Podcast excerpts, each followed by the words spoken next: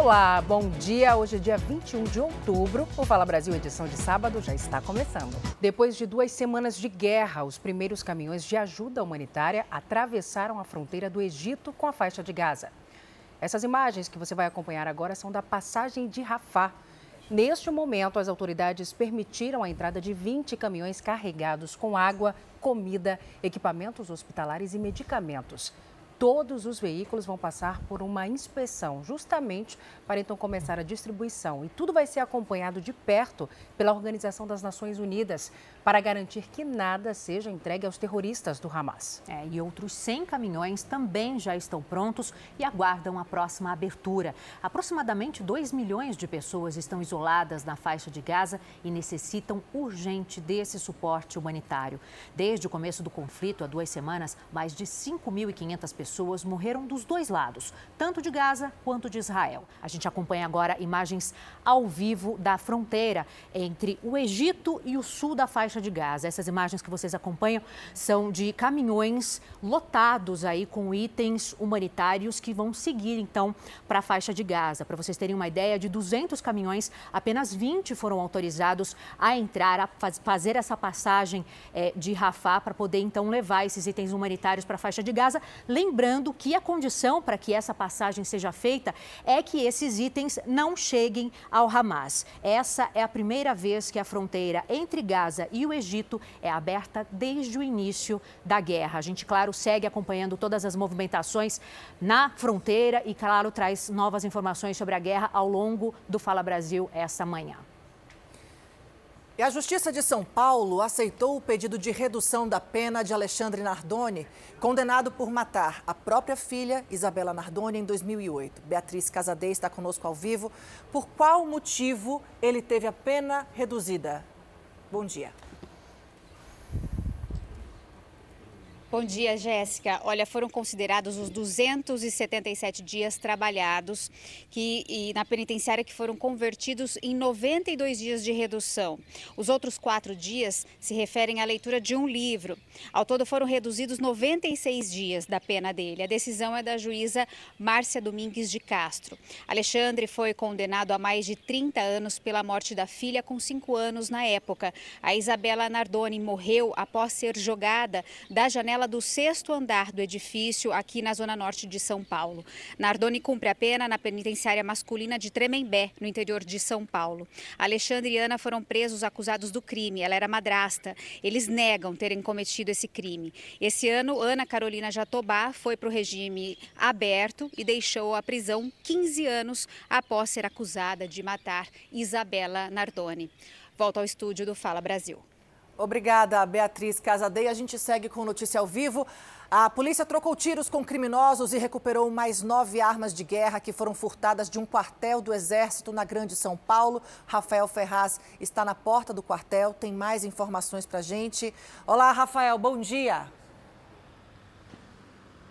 Oi, Jéssica, bom dia também para você e para quem acordou cedo junto com o Fala Brasil neste sábado. Como você tinha dito, né, durante a madrugada, a Polícia Civil, a inteligência, conseguiu então uma informação de que essas armas seriam vendidas para traficantes aqui do estado de São Paulo durante então as horas desta madrugada. Só que então a Polícia Civil conseguiu agentes que são aí muito capacitados e esses agentes então conseguiram recuperar pelo menos nove armas que foram furtadas aqui deste quartel em em Barueri, na região metropolitana de São Paulo. Lembrando também que quinta-feira, gente, a Polícia Civil do Rio de Janeiro conseguiu também apreender oito armas que tinham sido furtadas daqui do quartel. Essas armas, inclusive, a gente teve a informação que elas já estão para serem transferidas, então, aqui de volta para o quartel onde foram furtadas. Lembrando, dia 10 agora de outubro, o Exército conseguiu é, a informação de que essas armas teriam sido então levadas por pessoas daqui de dentro do quartel. Pelo menos três militares são suspeitos aí de transferirem essas armas para outros locais. E se a gente fizer as contas, nove armas apreendidas durante essa madrugada, oito no Rio de Janeiro, totalizando então 17 armas recuperadas pelo Exército. Lembrando que agora essa investigação continua, pelo menos 160 militares ainda estão aquartelados. Voltamos ao estúdio do Fala Brasil. E voltamos a falar da guerra no Oriente Médio. Mais cedo, 20 caminhões com ajuda humanitária foram liberados para atravessar do Egito para Gaza, a passagem de Rafah, mais especificamente. Lembrando que esses são apenas 20 caminhões de cerca de 200 que estão ali numa fila aguardando para abastecer o povo palestino com medicamentos, comida e outros utensílios necessários neste momento ali na região. E o Hamas divulgou um vídeo em que duas americanas sequestradas são soltas. Mãe e filha moravam em Chicago, nos Estados Unidos, e estavam em Israel para comemorar um aniversário. Judite e Natalie Hanan foram entregues a Israel depois de uma negociação que envolveu o governo do Catar. O grupo terrorista disse que a liberação foi uma ação de boa vontade, já que a mãe não estava bem de saúde. As duas participavam de uma celebração religiosa a menos de dois quilômetros da fronteira com Gaza quando foram raptadas. A família das vítimas recebeu essa notícia aliviada. A previsão é de que as duas voltem aos Estados Unidos até terça-feira da semana que vem. O exército israelense também afirma que a maioria das pessoas mantidas reféns segue viva. 200 vítimas, entre elas cerca de 20 crianças, são reféns dos terroristas islâmicos. O Catar prometeu seguir com as negociações para garantir a liberação dos reféns de qualquer nacionalidade. E o jornalismo da Record TV visitou uma das vilas que foram destruídas por terroristas do Hamas, perto da fronteira com a faixa de Gaza. Conhecidas como kibbutz, essas comunidades representam um dos maiores símbolos da construção do Estado de Israel. Militares e voluntários ainda trabalham para identificar os corpos dos moradores que foram brutalmente assassinados. Só é possível chegar aos locais atacados pelo Hamas num comboio coordenado pelo exército israelense. Todos os jornalistas devem usar equipamentos de segurança, como coletes à prova de balas e capacete. A gente está chegando agora num dos kibbutz atacados no sábado e olha só como é perto da faixa de Gaza. Essa cerca divide, é a primeira fronteira entre o território israelense e a faixa de Gaza. Dá para ver daqui, tem um grande espaço mas é a poucos quilômetros daqui onde a gente está. O kibbutz Be'eri fica a leste da faixa de Gaza, a poucos quilômetros da cerca que separa os dois territórios. Essas vilas são comunidades agrícolas, onde famílias vivem como um coletivo, dividindo o trabalho e os ganhos entre todos. Durante o ataque, diversas casas foram incendiadas. E quando os moradores tentaram fugir do fogo, acabaram cercados e mortos pelos terroristas. No dia 7 de outubro, eles acordaram às seis e meia da manhã com a primeira sirene do Domo de Ferro, o sistema de defesa que alerta sobre os ataques com foguetes. Algo rotineiro por aqui por causa da proximidade com o território. Mas cerca de 40 minutos depois, a realidade era outra. Os terroristas haviam invadido a comunidade com armas pesadas, facas e explosivos começava uma destruição completa. Essa é a primeira casa, a casa mais próxima da cerca. É impressionante, olha quantas marcas de bala, quantas marcas de tiro. Não dá nem para contar, em todas as paredes aqui, os vidros quebrados. Não sobrou nada. Móveis, paredes, teto, tudo foi destruído com as granadas lançadas durante o ataque. Mesmo o lugar mais seguro da casa não foi suficiente para proteger as famílias. Nessa outra casa a gente consegue ver, olha só, brinquedos, ursinho de pelúcia, algumas roupas infantis, tudo revirado, o armário, a caminha, tudo destruído. E aqui onde eu estou agora é o abrigo de proteção, onde as famílias se escondem, se esconderam nessa ocasião, né, por causa do ataque. Então, uma porta blindada, em tese, que tem que resistir a tiros, mas olha só as marcas. E aqui dentro também a gente vê que a família tentou se esconder aqui. Essa é a janela, também tem que proteger, né? Uma janela que tem essas uh, portas blindadas, mas olha aqui, tudo quebrado. Este homem, que vive no kibbutz há 35 anos, conta que nunca tinha visto nada parecido. É outro nível. Nós vimos violência, pessoas que foram torturadas, vimos uma mulher grávida no chão, diz este voluntário. O cheiro aqui dentro dessa casa ainda é muito forte. E é impressionante ver como realmente a vida era normal aqui até o dia 7 de outubro. Essa é uma cozinha, tem ainda utensílios, garrafas de bebidas, eletrodomésticos, tudo destruído. Tá tudo dessa cor, né, preta, porque foi tudo queimado. E a geladeira ainda tem comida dentro. Ó, vários potes aqui, vários frascos. Tudo queimado.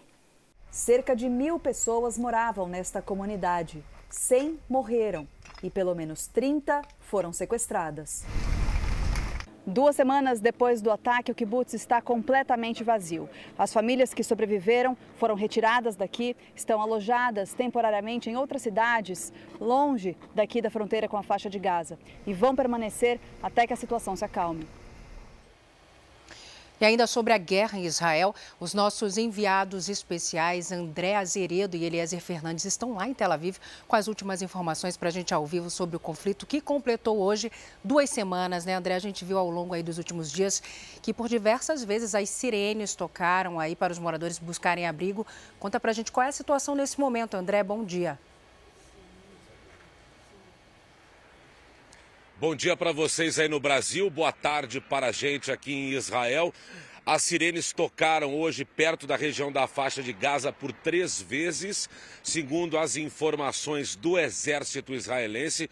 Ou seja, isso é sinal que, mesmo com a chegada é, da carga humanitária pelo Egito, o Hamas continua atacando o território israelense e o exército de Israel está se defendendo. A defesa de Israel como a gente sempre mostra aqui nos telejornais da Record, é feito por um sistema chamado cúpula de ferro, ou Iron Dome.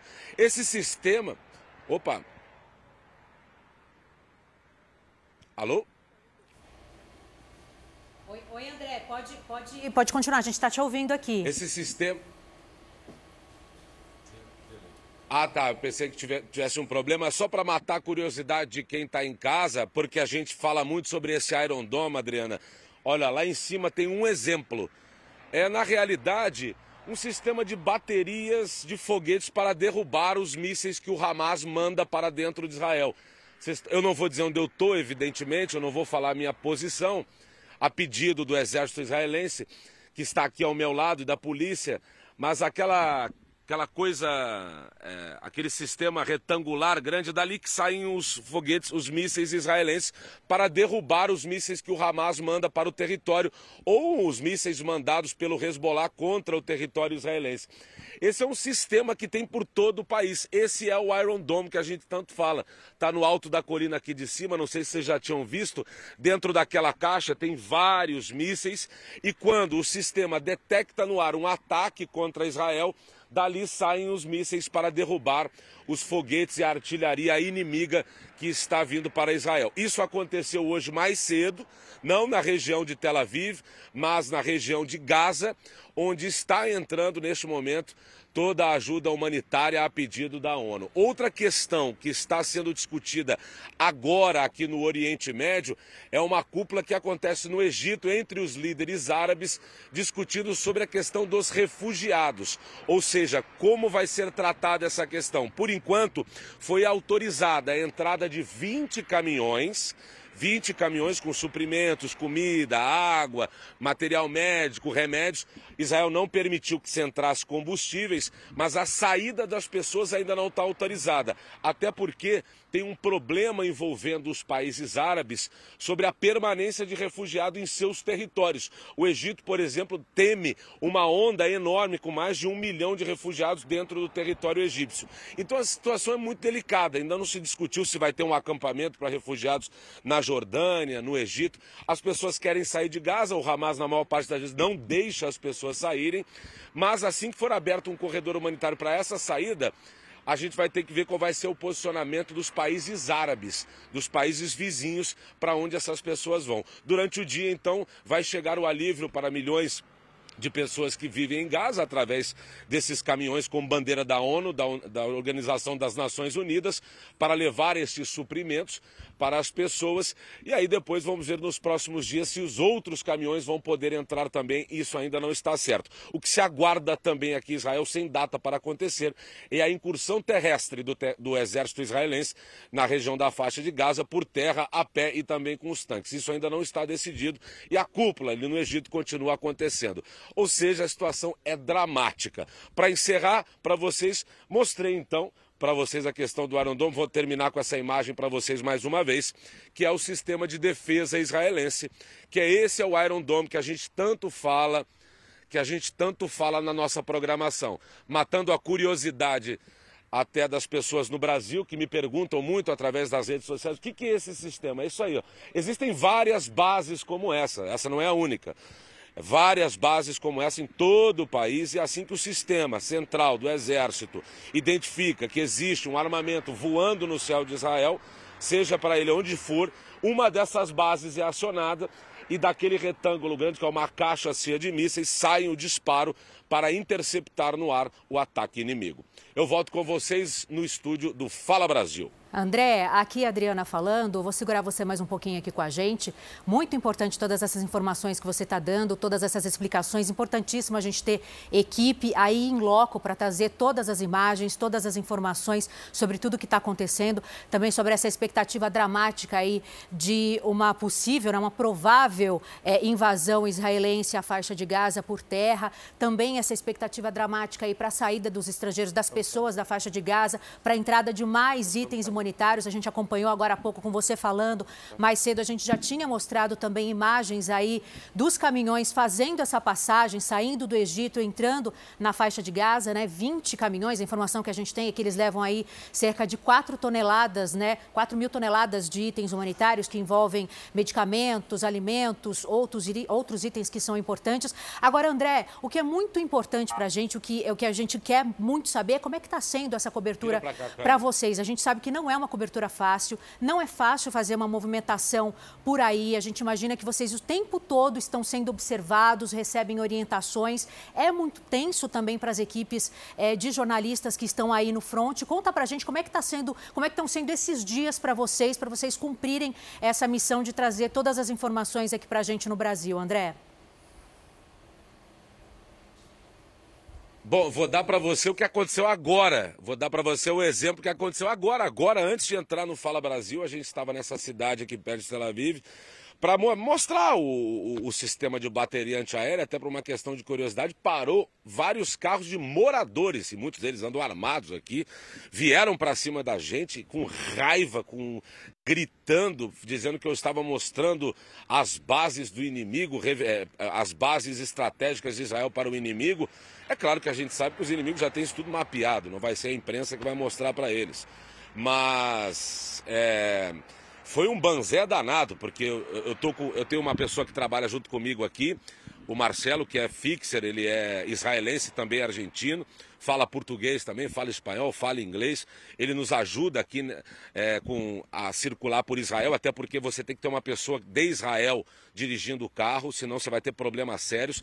E a gente estava aqui parado antes de entrar no ar, uma, vários moradores chegaram no, gritando com a gente, até que veio a polícia.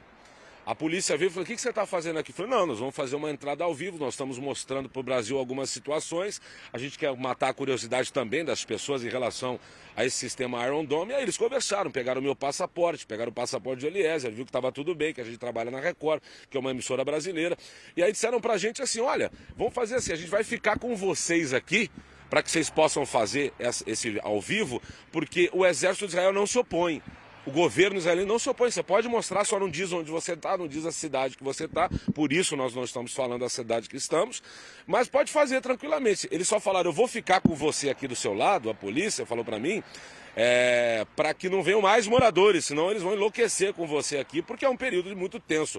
Isso acontece também durante a noite, quando a gente faz os vivos do Cidade Alerta, do Jornal da Record, porque é, é uma situação muito tensa. Embora o, o, o o conflito, a zona deflagrada esteja já, a, depois da fronteira da faixa de Gaza, o território israelense está relativamente protegido agora, desde o dia 7, quando teve aquela incursão é, horrível aqui, foram mortas 1.200 pessoas em 12 horas, o território israelense está em relativa segurança, justamente por causa do Iron Dome que vocês acabaram de ver, né? Isso é uma das bases, tem várias espalhadas. Na verdade, o Iron Dome é um complexo de lança-mísseis. Então a situação está é, tranquila por aqui até a página 2. Está todo mundo muito tenso, está chegando mais um carro da polícia. Pra, até, isso até para evitar que mais moradores cheguem. Já parou, saiu, tem um policial aqui comigo, já disse, ó, vai tranquilo, faz o teu vídeo, só sai daqui depois. falei, beleza. Assim que as meninas do Fala Brasil me autorizarem, eu tô saindo daqui para não ter mais problemas, mas deixaram a gente mostrar para vocês o Iron Dome. É uma situação diferente, as cidades estão vazias, as cidades estão sem gente praticamente, as pessoas não saem de casa à toa, né? As pessoas não ficam circulando na rua à toa, até porque a todo momento essas sirenes tocam. E quando elas tocam, as pessoas aqui em Israel elas não brincam. Elas vão direto para os abrigos, elas vão para os refúgios, ficam esperando o Iron Dome é, derrubar um dos mísseis para que elas possam de fato depois voltar para casa e ficar tudo tranquilo. Restaurantes não estão funcionando, né? Somente lanchonetes aqui em Israel, o que já é um privilégio, né? Tendo em vista a situação em Gaza que as pessoas estão morrendo de fome. É, mas é, restaurantes não estão funcionando justamente por isso. Por que não restaurantes e sim lanchonetes? Que é para você pegar a comida e ir embora, não ficar comendo no local. Por quê? Porque se as sirenes tocam, é muita gente num espaço pequeno com pouco abrigo para todo mundo. Então, a, a, o funcionamento de restaurantes seria contraproducente nessa época de guerra. Então é isso. A vida do israelense, ele está com medo do que aconteceu no dia 7, mas o território está tá seguro. A probabilidade de uma entrada nova do Hamas é praticamente zero. A probabilidade de mísseis do Hamas conseguirem atingir o solo de Israel também é muito pequena. Agora, eles estão muito atentos e eles estão muito temerosos sobre o que vai acontecer daqui para frente. Se vai ter um ataque de outros países contra Israel e aí sim começar uma guerra com dimensões ainda maior. Lembrando para vocês que na quinta-feira passada, três mísseis foram lançados do Iêmen em direção a Israel e foram derrubados foram derrubados por um porta-aviões americano que está aqui perto. E Azeredo, você fala com a Jéssica Smetak, estou aqui no estúdio com as meninas, e você falou que muito provavelmente podem vir conflitos ainda piores e esses conflitos podem impedir que a ajuda humanitária chegue a quem de fato precisa. São entre 4 mil e 5 mil mortes, de acordo com os órgãos oficiais, 12 mil pessoas feridas. Dessas 12 mil, 4 mil são crianças e essa ajuda humanitária pode ser o limite entre a vida e a morte para quem mais precisa, para quem está nessa linha de conflito, para quem está nesse cenário de guerra. E eu quero saber de você, Azeredo, você que está nesse cenário, como têm sido os trabalhos, todo o empenho para a liberação de reféns? O exército de Israel fala em pelo menos 200 pessoas feitas reféns até esse momento. Esse é o problema, Jéssica. Bom dia para você no Brasil. É, a, ontem foram liberadas duas americanas, as primeiras duas reféns que saíram é, do cativeiro das mãos do Hamas e vieram através da Cruz Vermelha aqui para o território israelense. O problema é esse aí que você falou, justamente esse. Existe uma pressão muito forte do comitê dos, das famílias dos sequestrados em cima do governo israelense. Para quê? Para que não permitisse a entrada de ajuda humanitária até que o Hamas liberasse as pessoas que estão lá dentro. Porque na cabeça de muitos israelenses, assim, se eles liberaram, se eles liberam a entrada de ajuda humanitária, não há mais nenhuma garantia que os reféns vão ser liberados, que os reféns vão ser libertados e eles vão poder voltar a conviver com as suas famílias. Mas, como foi um pedido dos Estados Unidos, para que essa ajuda humanitária entrasse, o governo de Israel acabou cedendo. Mas para você ver como é que a tensão é enorme. Estão insatisfeitos muitos, é, é, muitos israelenses que têm parentes sequestrados pelo Hamas porque eles achavam que isso era uma moeda de troca. Agora, por outro lado, você tem uma catástrofe humanitária instalada em Gaza. O que, você vai fazer? As pessoas não têm energia elétrica porque foi cortada pelo governo daqui. Não tem combustível, não tem água, não tem comida. Então, como se faz? Se permite que tanta gente morra também, é um dilema enorme e por isso toda essa polêmica em torno da demora na entrada da ajuda humanitária. Perfeito, obrigada, Azeredo, com as informações ao vivo sobre a cobertura da guerra de Israel. A gente volta a qualquer momento com outras informações. Nossas equipes estão espalhadas, temos equipes de reportagem para trazer a cobertura completa para você que está ligado aqui nesse sábado de informações do Fala Brasil. Agora há pouco mostramos alguns caminhões que estavam no aguardo de liberação para a entrada de mais suprimentos, mais ajuda humanitária. Hoje, por volta das 4 horas da madrugada, do horário de Brasília, entraram os primeiros caminhões, um comboio com 20 caminhões com medicamentos de pronto uso, nada que precise de conservação, alimentos enlatados, porque tem uma facilidade de conservação. Há um dilema também em torno de combustíveis: libera combustível ou não libera, porque o Hamas pode usar esse combustível em novos ataques. Mas a primeira ajuda já entrou depois de duas semanas de guerra e há expectativa para que novos caminhões sejam liberados ainda hoje e até dentro das próximas 48 horas. Ao longo dos séculos, a definição do que é belo se transformou. Se antigamente a preferência era por um corpo mais arredondado, hoje prevalece a idealização da mulher magra. É, mas uma coisa, Salsi, não é novidade. Independentemente do que se entende em cada época, as gerações permanecem numa busca pela beleza e por tudo que ela atrai. Mas por que a beleza se torna uma obsessão para tantas pessoas? É sobre isso que o especialista Isaac Efraim vai tratar agora no quadro Mistérios da Mente Humana.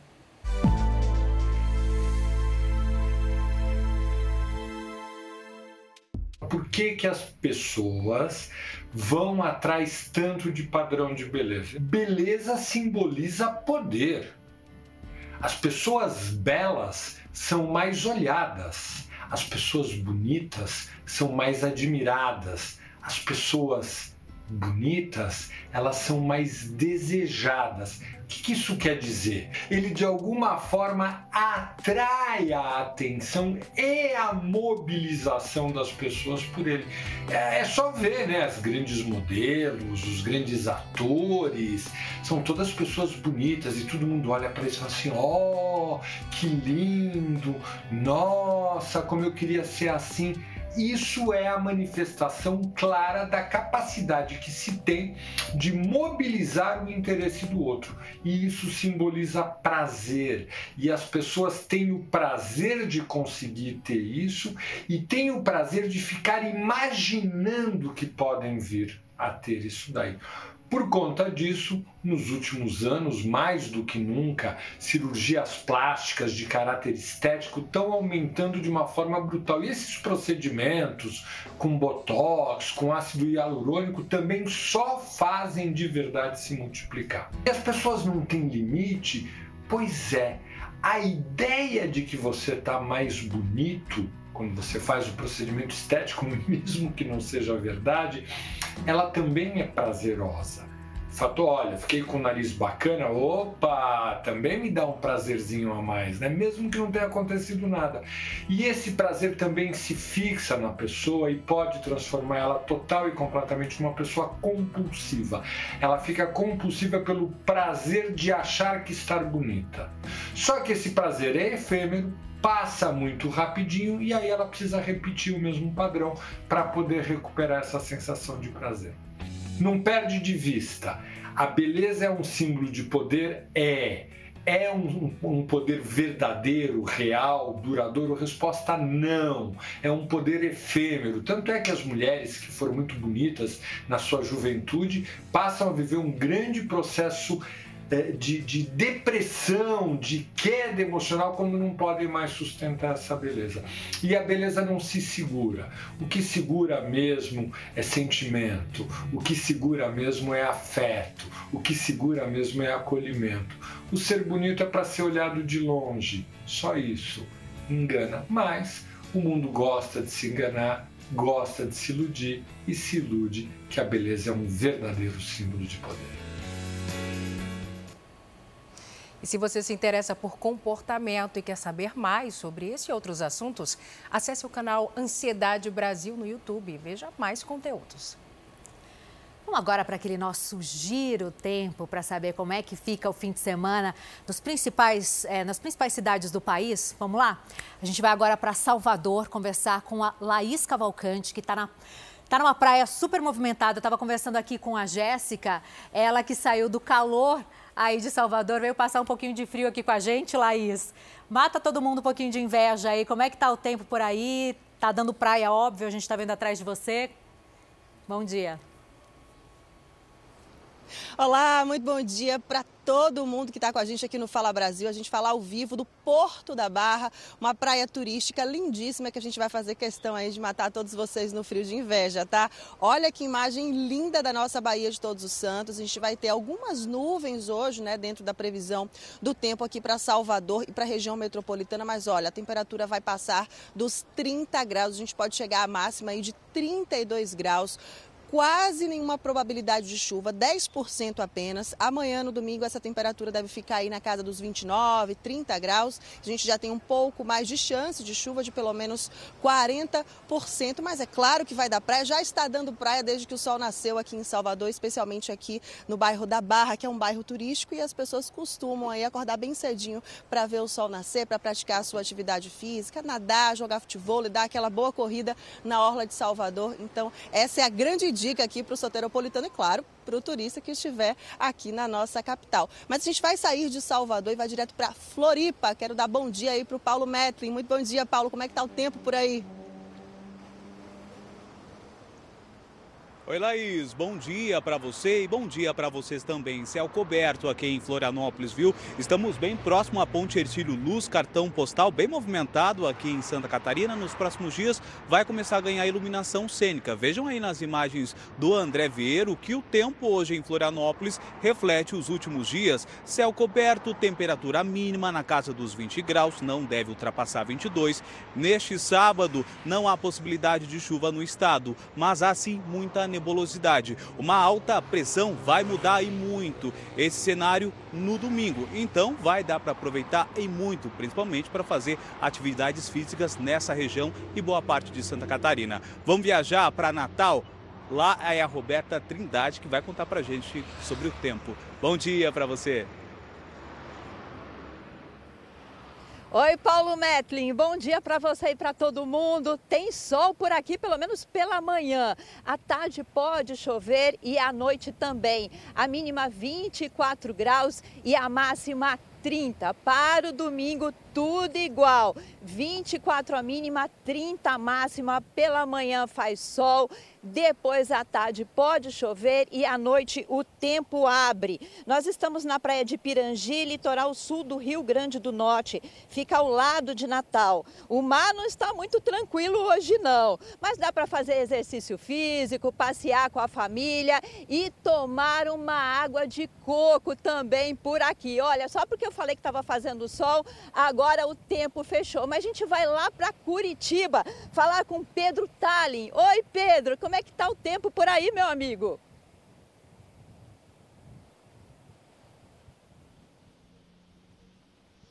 Bom dia, Roberta. Bom dia a todos que estão nos acompanhando. Olha, se aí tá fechando, aqui já está bem fechado. Dia todo deve ficar assim, ó. Céu cheio de nuvens, chega até 22 graus aqui em Curitiba. Amanhã, cenário parecido. A expectativa é que tenha um pouquinho mais de sol, mas a, a temperatura máxima não passa dos 25 graus. A expectativa por aqui é que não tenha chuva, já que o Paraná está sendo bem afetado pelas fortes chuvas das últimas semanas. Então a gente fica aguardando a previsão diz que não vai chover, mas agora em pouco já teve uma garoinha, tem que sempre tomar esse cuidado. Volto com vocês no estúdio do Fala Brasil. Tá certo, Pedro. Muito obrigada pelas suas informações. Um ótimo fim de semana para você. E olha só, uma região com tudo de bom que a natureza pode oferecer. Muito verde, cachoeiras, passeios de quadriciclo, tirolesa e muitas outras aventuras, Jéssica. É, tudo isso pode ser encontrado no chamado Mini Pantanal, em São Pedro, no interior de São Paulo. As belezas naturais e uma boa rede hoteleira atraem cada vez mais turistas de todo o país. No imenso espelho d'água, o reflexo do céu é cortado pelo voo rasante das aves. Elas repousam nas margens e nos cordões de terra no meio do rio.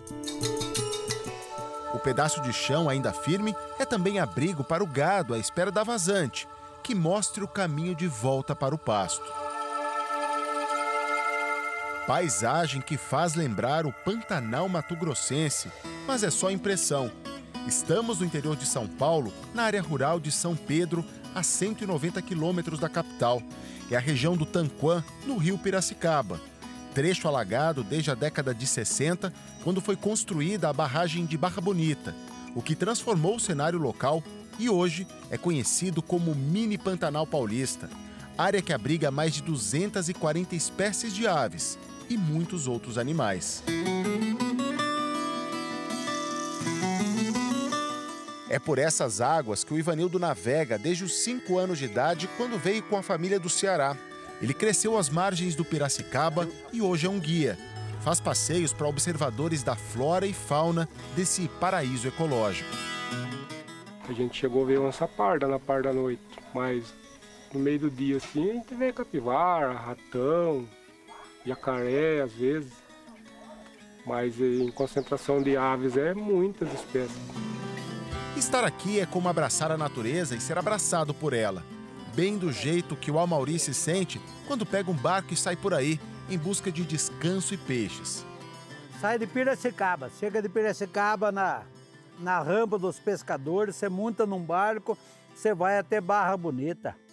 Quanto tempo de barco? Ah, o tempo é a gente que faz. Depende da pressa, né? Depende da pressa. É, uma hora e meia, duas horas. E como todo bom pescador, tem histórias para contar. Não caia na água. Porque aqui, sabe, tem aquela sucuri, sabe? Tem jacaré. Nossa equipe foi convidada a embarcar na famosa Chalana para um passeio tradicional no Tanquã. Recepção melhor impossível, com música caipira.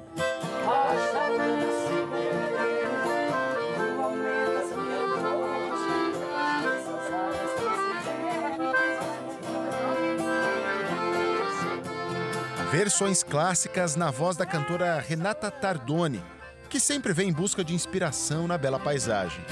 O ar é outro, né? O espírito é outro, essa água toda, esse rio Piracicaba lindo, então é totalmente diferente. Renata Tardoni nasceu na região metropolitana de São Paulo, mas São Pedro é uma parada obrigatória nas idas e vindas da rotina corrida de artista. 16 anos de carreira 16 profissional anos, já. 16 anos. É, você começou no... No forró, busão do forró, comecei cantando forró. E aí migrei pro sertanejo quando veio aquela onda Maiara Maraíza, Nayara Azevedo, Marília Mendonça. Falei, não, vou um pouquinho mais pro sertanejo. Porém, no meu show tem tudo. Tem forró, sertanejo, modão, é axé, é, é uma mesclada de tudo. Índia, sangue tupi. Bora então navegar e com show particular, só pro Fala Brasil. Moda de viola numa ponta da Chalana e ali do outro lado tem mais tradição. A região carrega toda a cultura da gastronomia do interior de São Paulo, mas tem algo aqui que é muito especial, que é o que o chefe Clay está preparando. Peixe na brasa, do jeito que está ali, em postas, com legumes, e é uma marca aqui desse Pantanal do interior de São Paulo. Sim, aqui nós sempre servimos esse peixe, que é um peixe de couro. No caso, nós estamos usando hoje o filhote. Ele é na brasa ou na grelha, servido acompanhado de legumes e um molho à base de limão e ervas. Chefe, além do filhote, que outros peixes nós temos aqui? E se falando de peixe de couro, nós temos o pintado, o surubim e peixes de escamas de água doce. Nós temos a tilápia, temos o, a curvina, a piapara. É uma fartura.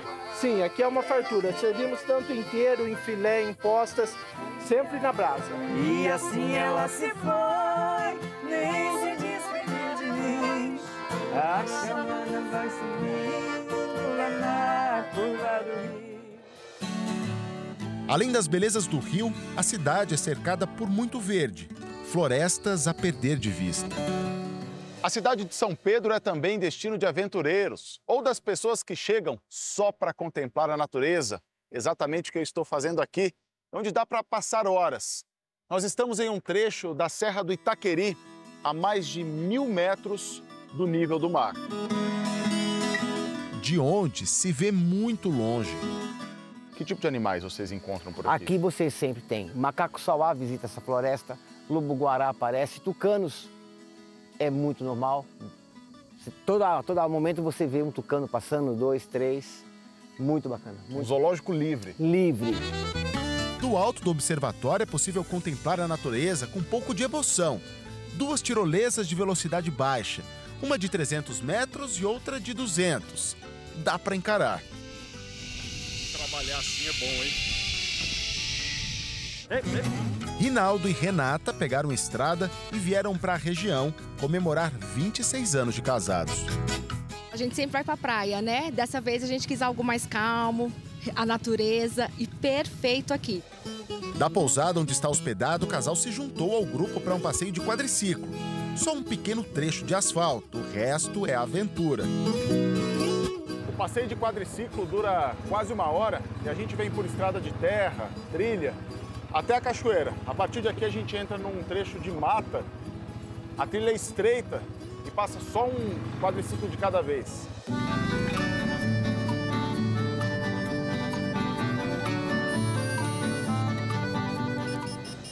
Foi no pé dessa montanha, do lado da cachoeira, que a Beth montou um restaurante e depois uma pousada há 25 anos.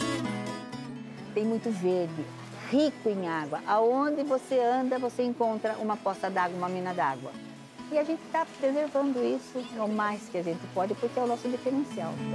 Essa família de Bauru veio para ficar quase uma semana. Tudo que tem a gente vai. Já teve a vai andar na cachoeira, já teve a volta de, de, de trem, tem passeio de cavalo, é, quadriciclo, várias atividades. Eles são parte dos cerca de um milhão e meio de turistas que visitam São Pedro por ano. A cidade ganhou o título de estância turística no final da década de 70.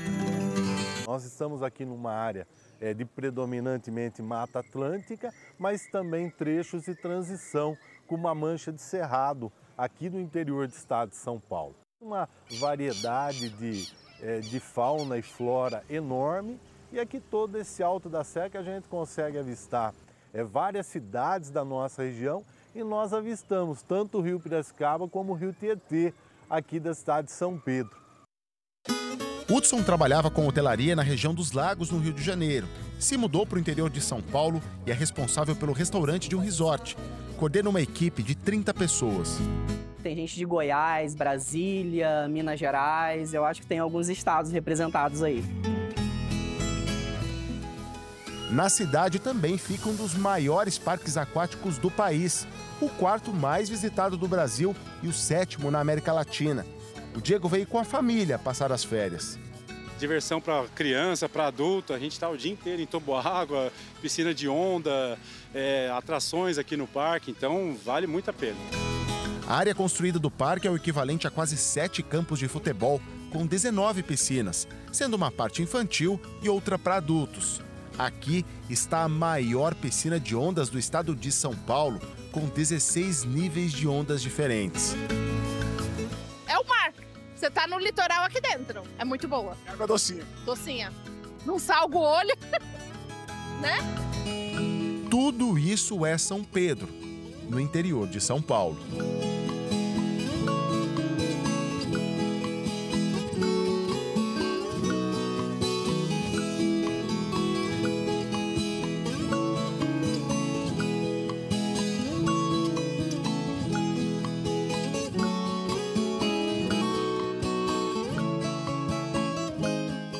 Olha, e agora você vai ver a incrível história de uma cidade na Paraíba, onde os moradores não pagam pela água que consomem. Pois é, mas como isso é possível? De onde vem essa água que abastece todos os lares dessa cidade, gente? Você vai conferir agora. Itapororoca, região da Mata, interior da Paraíba. Aqui, a caixa d'água é quase um monumento, um bem precioso na cidade, onde água não tem preço. Na casa da Dona Arlete, a roupa lavada é para sete pessoas. A boa e velha cuscuzeira, símbolo do Nordeste, está quase limpinha. Conta de água não é um problema por aqui. Eu acho que ninguém nunca pagou água aqui em Itaporoca, não. Ela e todos os outros moradores do município usam o líquido precioso, sem custo. Isso mesmo. Aqui não existem taxas ou qualquer tipo de cobrança. No comércio do seu Batista, por exemplo, a água nunca entrou na contabilidade. O único custo que eu tenho é o bobeamento da, da cisterna, porque a gente tem cisterna para a caixa. Então eu tenho o custo com a energia, mas com a água não. Seu Chiquinho é prova viva de que essa história de água de graça na cidade é desde sempre. O aposentado de 94 anos foi um dos fundadores de Itapororoca. A água daqui ó, é, é pura, não precisa de cloro, não precisa de nada. Mas de onde vem essa água?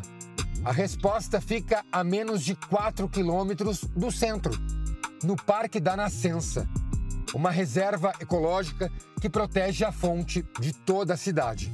Os professores Ivanildo e Hugo são geógrafos. Segundo eles, a existência de um antigo vulcão desativado na área onde está a nascente ajudou na alta absorção da água na região. Veja, enquanto a grande parte aqui da região está em torno de 100 metros de altitude em relação ao nível do mar, essa, essa região onde nós estamos e a parte mais em cima chega a 197 metros. À medida que vai chovendo, essa água ela vai se acumulando né, nessa estrutura e a partir daí ela vai sendo liberada nas partes mais baixas. Mesmo com as secas intensas que já afetaram o Nordeste, a nascente de Itapororoca permaneceu inabalável. O abastecimento de Itapororoca foi planejado para atender 5 mil pessoas. Só que o tempo passou. Hoje a cidade tem mais de 18 mil habitantes. Foram mais de 60 anos com água de graça. O problema é que a conta vai ficar cara. A concessão do serviço à Companhia de Água e Esgotos da Paraíba já foi aprovada, mas ainda não há data definida para a empresa assumir a gestão. Hoje nós temos quase cinco vezes mais habitantes e a fonte é a mesma, o sistema é o mesmo. Para alguns moradores, pagar essa conta é ver o dinheiro literalmente escoando pelo ralo. Agora, se o futuro for esse, a gente vai fazer o quê? Agora que eu prefiro do jeito que está, né? Que a gente não paga. Incomodaria, né, meu filho? Porque já ia, já ia ser um dinheiro a mais, né? Uma renda a mais que ia ter que sair do bolso da gente, né? O prefeito de Salvador, Bruno Reis, lançou em São Paulo a programação do verão da capital baiana. São mais de mil eventos culturais previstos. Pois é, a maior agenda festiva da história da cidade. 6 milhões de turistas brasileiros e estrangeiros devem passar por Salvador e aproveitar tudo que a Bahia tem de bom. O lançamento da programação especial do Verão Salvador aconteceu em uma casa de eventos na zona sul de São Paulo, diante de uma plateia formada por publicitários, empresários de vários setores, investidores de negócios e artistas que lotaram o auditório. O prefeito Bruno Reis apresentou a proposta de estender as festividades. A cidade com muita alegria, com muita animação, com serviços de qualidade, seja serviços de hotelaria como serviços gastronômicos e as belezas naturais, que é uma característica da nossa cidade, o rico patrimônio artístico e cultural.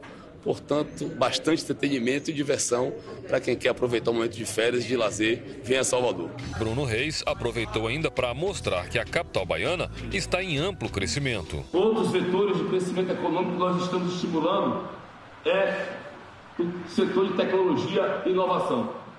Salvador também quer ser conhecida como uma cidade inteligente, como uma Smart City. Apenas no período do verão, Salvador espera receber cerca de 6 milhões de turistas brasileiros e estrangeiros, principalmente da América do Sul. Serão mais de mil eventos culturais para atender a todos os públicos de todas as idades. Será a maior programação festiva da história da capital baiana. Com tantas opções sendo disponibilizadas para os turistas, a prefeitura espera aumentar a permanência do visitante na cidade, passando de três para até sete dias, fazendo ainda crescer a ocupação hoteleira. Entre os eventos tradicionais, tem o Agita Verão, homenagens e congressos internacionais. Tudo para movimentar a economia. O melhor departamento de marketing que cada um de nós pode ter, e na hora que a gente está falando de uma cidade, ainda mais uma cidade com tantos atrativos como tem Salvador, isso é ainda mais verdade, são os nossos clientes. No caso, as pessoas que vivem, que vão a Salvador a turismo, que vão a Salvador a negócio. Em dezembro, a prefeitura promete fazer a maior festa de Natal do país. E tem ainda a virada de ano com atrações internacionais. Quem é da nossa cidade já conhece. Enquanto a cidade está diferente, a nova cidade. Agora eu quero que o Brasil e o mundo venham a Salvador. Venha que será muito bem recebido um povo acolhedor, um povo carismático, um jeito que só o baiano tem de ser e vai se cantar. A festa de lançamento do Verão Salvador terminou como já era esperado, em grande estilo com shows.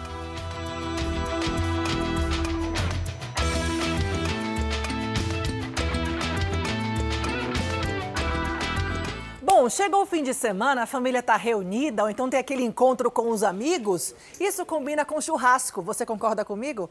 Mas para você que só sabe comer, valorize o trabalho do churrasqueiro, porque fazer churrasco dá um trabalho tremendo, não é, Fagner Coelho? Tem a linha certa do corte na fibra da carne. Explica pra gente, tem gente que se perde até para acender uma churrasqueira. Bom dia, Fagner!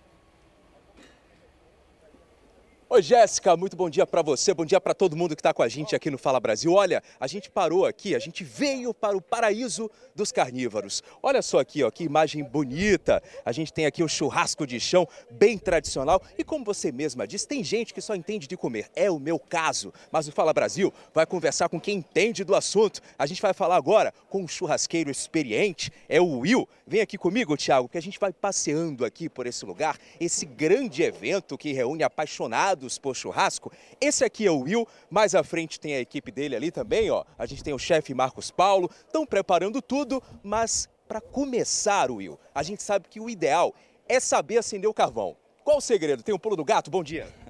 Bom dia, Fagner, tudo bem? Na verdade, a gente tem alguns detalhes aí, né? Primeiro, a escolha do carvão, né? Começar na escolha do carvão. Mostra aqui, Thiago, pra gente. A gente tem um que já está aceso, né? Ok, porque a gente vai precisar otimizar o tempo, mas aqui tem um segredo, ainda para acender. Nós vamos, nós vamos ensinar a galera a acender em casa, sem aquele perigo de, do álcool, de fogo e tudo mais, entendeu? Mas a escolha do carvão começa já no, é, no local onde você compra. Então você pega no saco do carvão, verifica como é que está o carvão, se ele tem muito balança, verifica se ele tem pedaços grandes ou pedaços pequenos. Grande é o ideal para a gente estar tá fazendo um braseiro bom. E aqui na hora de acender, tem um papel toalha, é isso? É, eu fiz um ali. Aqui você pega um papel toalha, faz uma trouxinha aqui, coloca no meio, faz tipo uma caminha, tá? Depois nós, nós vamos aqui com azeite ou pode ser óleo, né? O óleo vegetal, o álcool em gel também. Qual que você acha mais seguro para a turma que não tem experiência? Eu não tenho experiência. O mais seguro seria o, o óleo, porque ele não pega fogo de uma vez, entendeu? Por exemplo, o álcool, você colocou o fósforo aqui, já vem o fogo de uma vez na, na pessoa. Então, assim, às vezes a pessoa não tem muita experiência, está com vidro de álcool na mão ainda de novo, entendeu? Então, o ideal seria o óleo. Faz pra gente, então, aqui ao vivo, Fala Brasil, tanto pensando em fazer um churrasco para esse sabadão, para garantir o almoço da turma. A gente aqui, inclusive, já vai garantir o nosso, viu? Tô logo avisando para vocês. Olha ele colocando, então, aqui azeite, é isso? Coloquei o azeite aqui. Que Qual uma quantidade aproximada aí de quanto, mais ou menos? Mais ou menos uma, umas 15 a 20 ml, mais ou menos, tá? Ok. Então aí a gente Todo cuidado também, né, para turma que ainda não tem experiência. Que cuidado você recomenda aí nesse momento? Ah, por exemplo aqui, ó, eu tô com um fósforo com palito grande, entendeu? Isso é o ideal também. Ó, e a questão que eu falei do, do óleo. Então, assim, ele vai fazendo a queima lentamente ali, entendeu? Não faz aqui, o, o álcool ele já vem de uma vez. Então, por exemplo, se a pessoa não tem muita experiência, pode se queimar. Outro detalhe importante, então. Nesse primeiro momento, na hora de acender o carvão, fazer churrasco tem que ter paciência. Tem que ter paciência. O churrasco é uma terapia, né? Então, assim, a... você reunir as pessoas em volta do fogo já é uma tradição já milenar, né? Então, os nossos antepassados faziam o cozimento da, da, comida em volta do fogo, com seus familiares ali, se sentava, conversava, ia beliscando a carne ali. Então, o churrasco é democrático também. Então, tem várias formas de se fazer, mas o ideal é com o tempo. Vai fazendo, vai degustando, vai, vai testando novos preparos, novas técnicas porque é, cada um faz o churrasco de uma forma em casa hoje. Então não tem um churrasco certo. Tô vendo que a turma. Tem um churrasco errado. Verdade, e eu vejo que a turma está ansiosa agora, né? A gente tem essa primeira etapa aqui concluída com sucesso. A gente conseguiu acender o carvão. Na verdade, o Will, eu só olhei aqui. Logo mais a gente volta, porque daqui a pouco tem o preparo da carne. E aí sim, colocar a carne para assar. São muitos quilos. A gente vê aqui ao redor. Olha só essa turma toda aqui, ó. Daqui a pouco a gente volta, hein? Voltamos ao estúdio do Fala Brasil.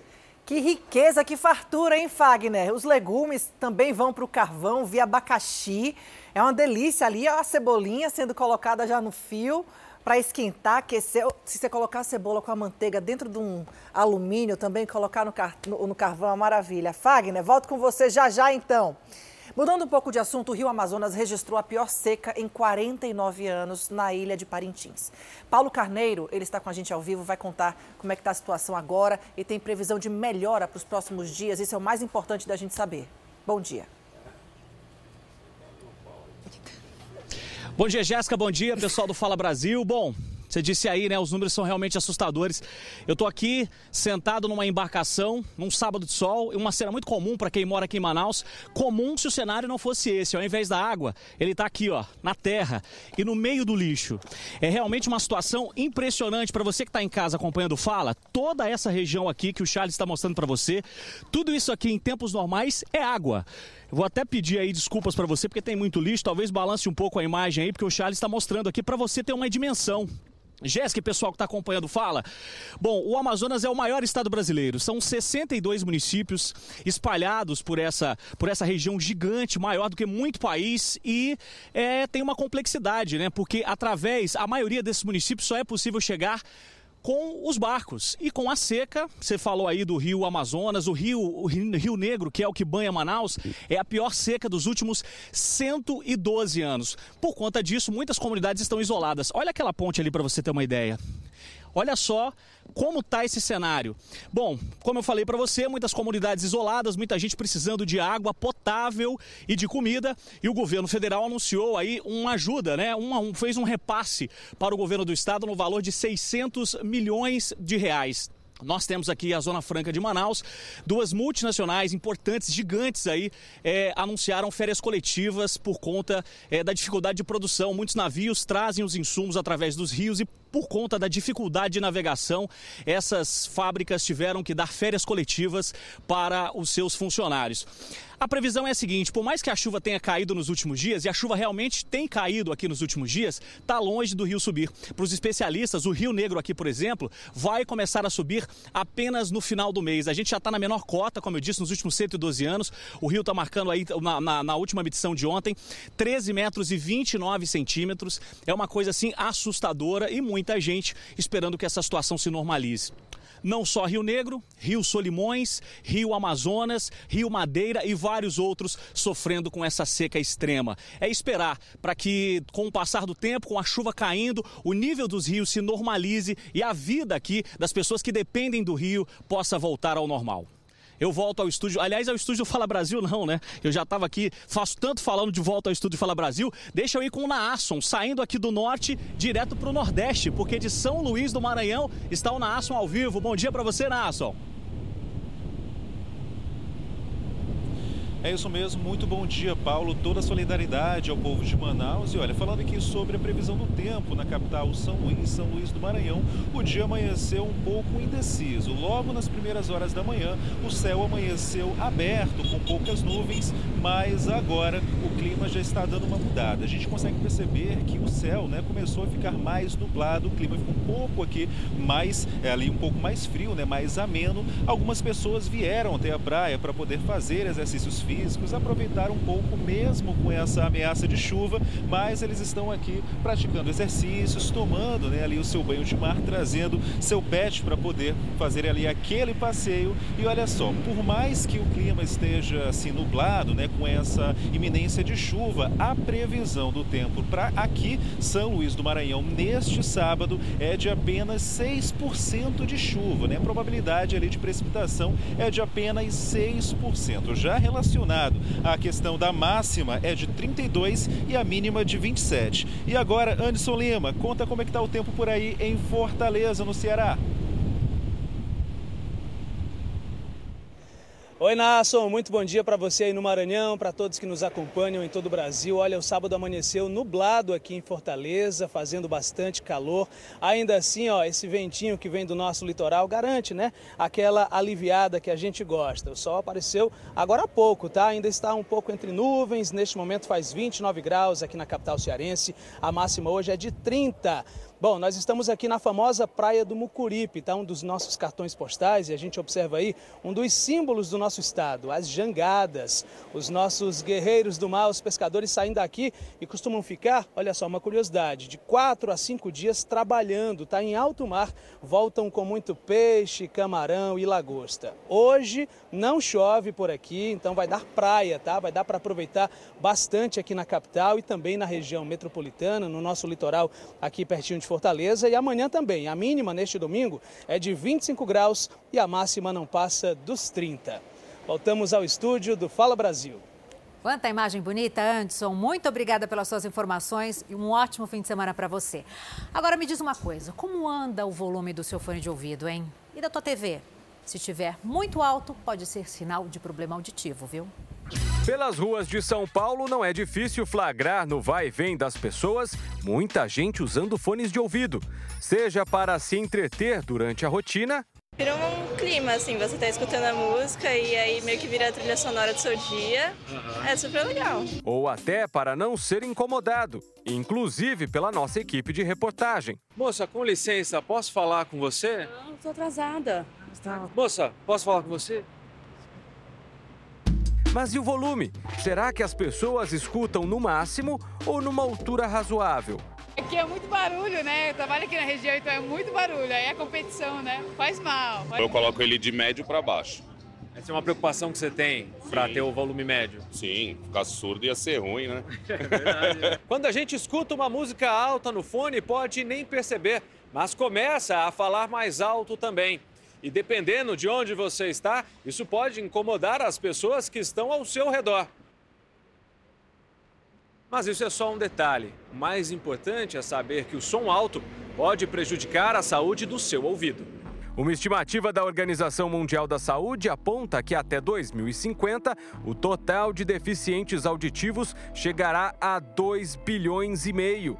Desses, 1 bilhão será de jovens. O médico já disse que minha audição não é mais 100%, é em torno de 92%, assim. Então... Por causa de fone? Eu acho que é por causa de fone de ouvido, sim.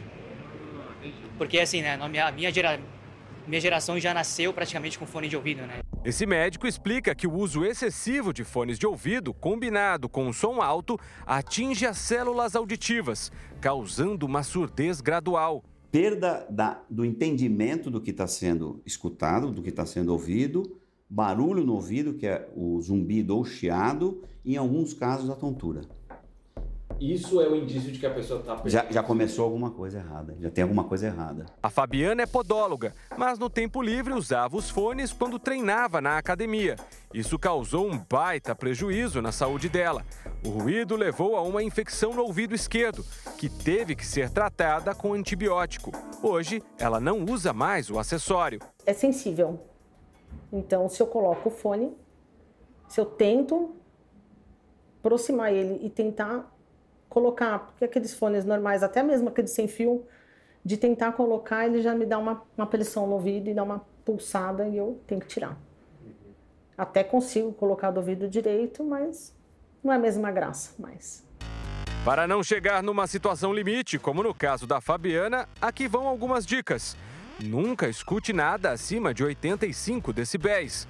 Nos adultos, o ideal é que o volume esteja abaixo de 80. Em crianças, o recomendado é menos de 75 decibéis.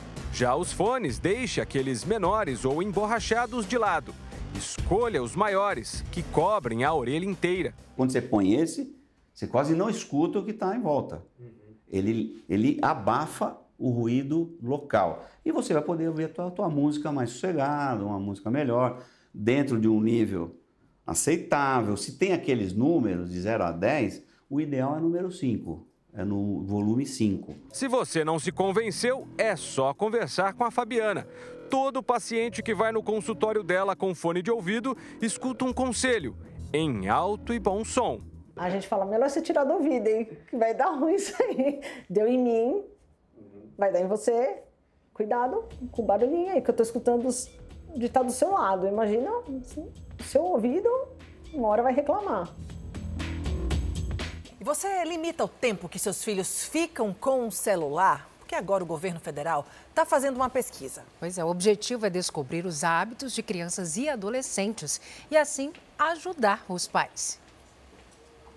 Nessa casa, a televisão fica ligada boa parte do dia. Por aqui, não há limite de acesso para os pequenos de um ano e meio e quatro anos de idade.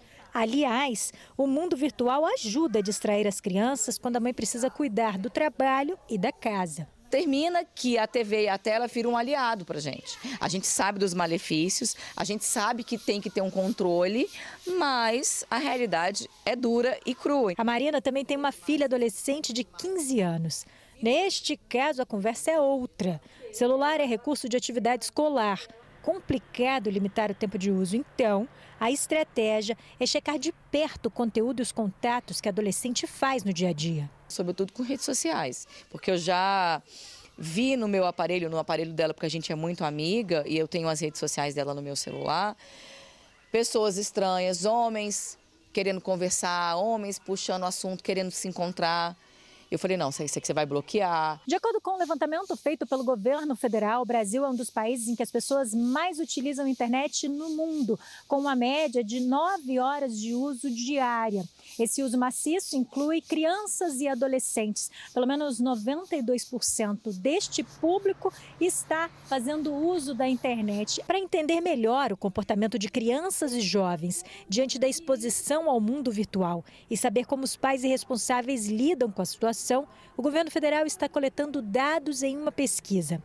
A consulta pública levanta questões como riscos de exposição virtual e propostas de soluções. Segundo este psicólogo, enquanto não temos respostas sobre o impacto do uso da tecnologia nas novas gerações, os pais podem ter como medida o comportamento dos filhos para saber se há exageros ou não no uso das telas. Se agora começa um isolamento excessivo, não querer interagir com amigos pessoalmente. Aí quando ele vai almoçar, ele tá falando de mil colegas, mas todos existem só ali no mundo é, virtual, tecnológico. Agora sim, restabelecemos contato para mostrar para vocês o conto de fadas A Bela e a Fera, que está em cartaz em um teatro da Zona Leste aqui de São Paulo. Você está acompanhando imagens, olha só, quem não conhece essa história de amor que encantou tantas gerações aí, né? É a Beatriz Casadei que está lá com os atores que interpretam essa obra clássica.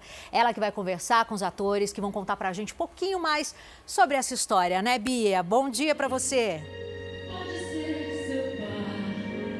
Bom dia, meninas. Olha que coisa mais linda. Tô deixando vocês um pouquinho com essa imagem belíssima, a valsa. Quem não se lembra, é um clássico das histórias infantis. É para emocionar todo mundo.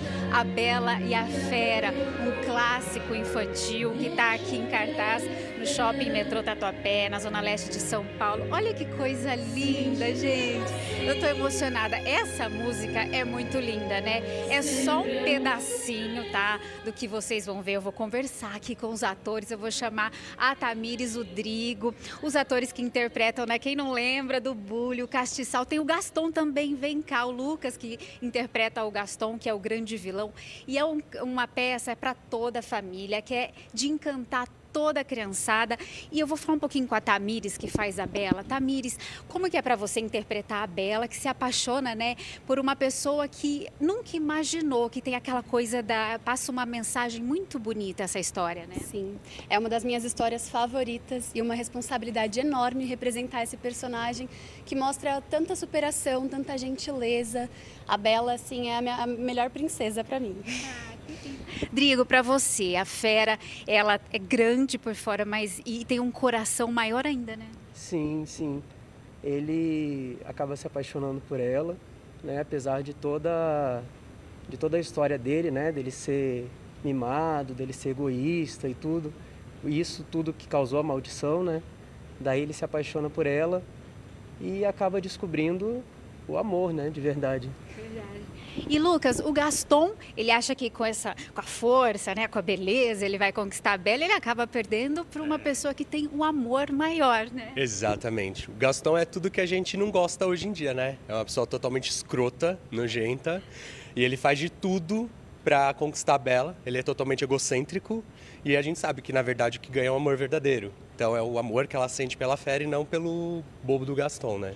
E os objetos encantados que fazem parte do castelo, que a gente sabe que dão aquele charme todo e que no final também né, estão enfeitiçados e se transformam e, e na, no, nas pessoas que moram no castelo encantado. É uma história maravilhosa para toda a família, está em cartaz. Então, hoje, às quatro horas da tarde, todos os sábados, até o final de outubro, viu, gente? Comemorando né, o mês das crianças, mas é para toda a família, todas as idades. Afinal, né, não tem idade para gostar dessas histórias lindas lindas, né? E qual que é a mensagem final da história da Bela e a Fera, Tamir? Eu acho que o importante que a gente quer passar é que as aparências não são o principal, né? O que importa é que, o que ela tem por dentro e é o que ela vê na Fera no final. Ah, exatamente. Posso pedir mais um pouquinho dessa valsa linda, que eu acho que é uma das músicas mais bonitas dos clássicos infantis, é a música da Bela Fera. Vocês fazem isso pra gente? Com certeza. Obrigada. Então fica mais um pouquinho da valsa da Bela Fera pra gente. Vamos lá?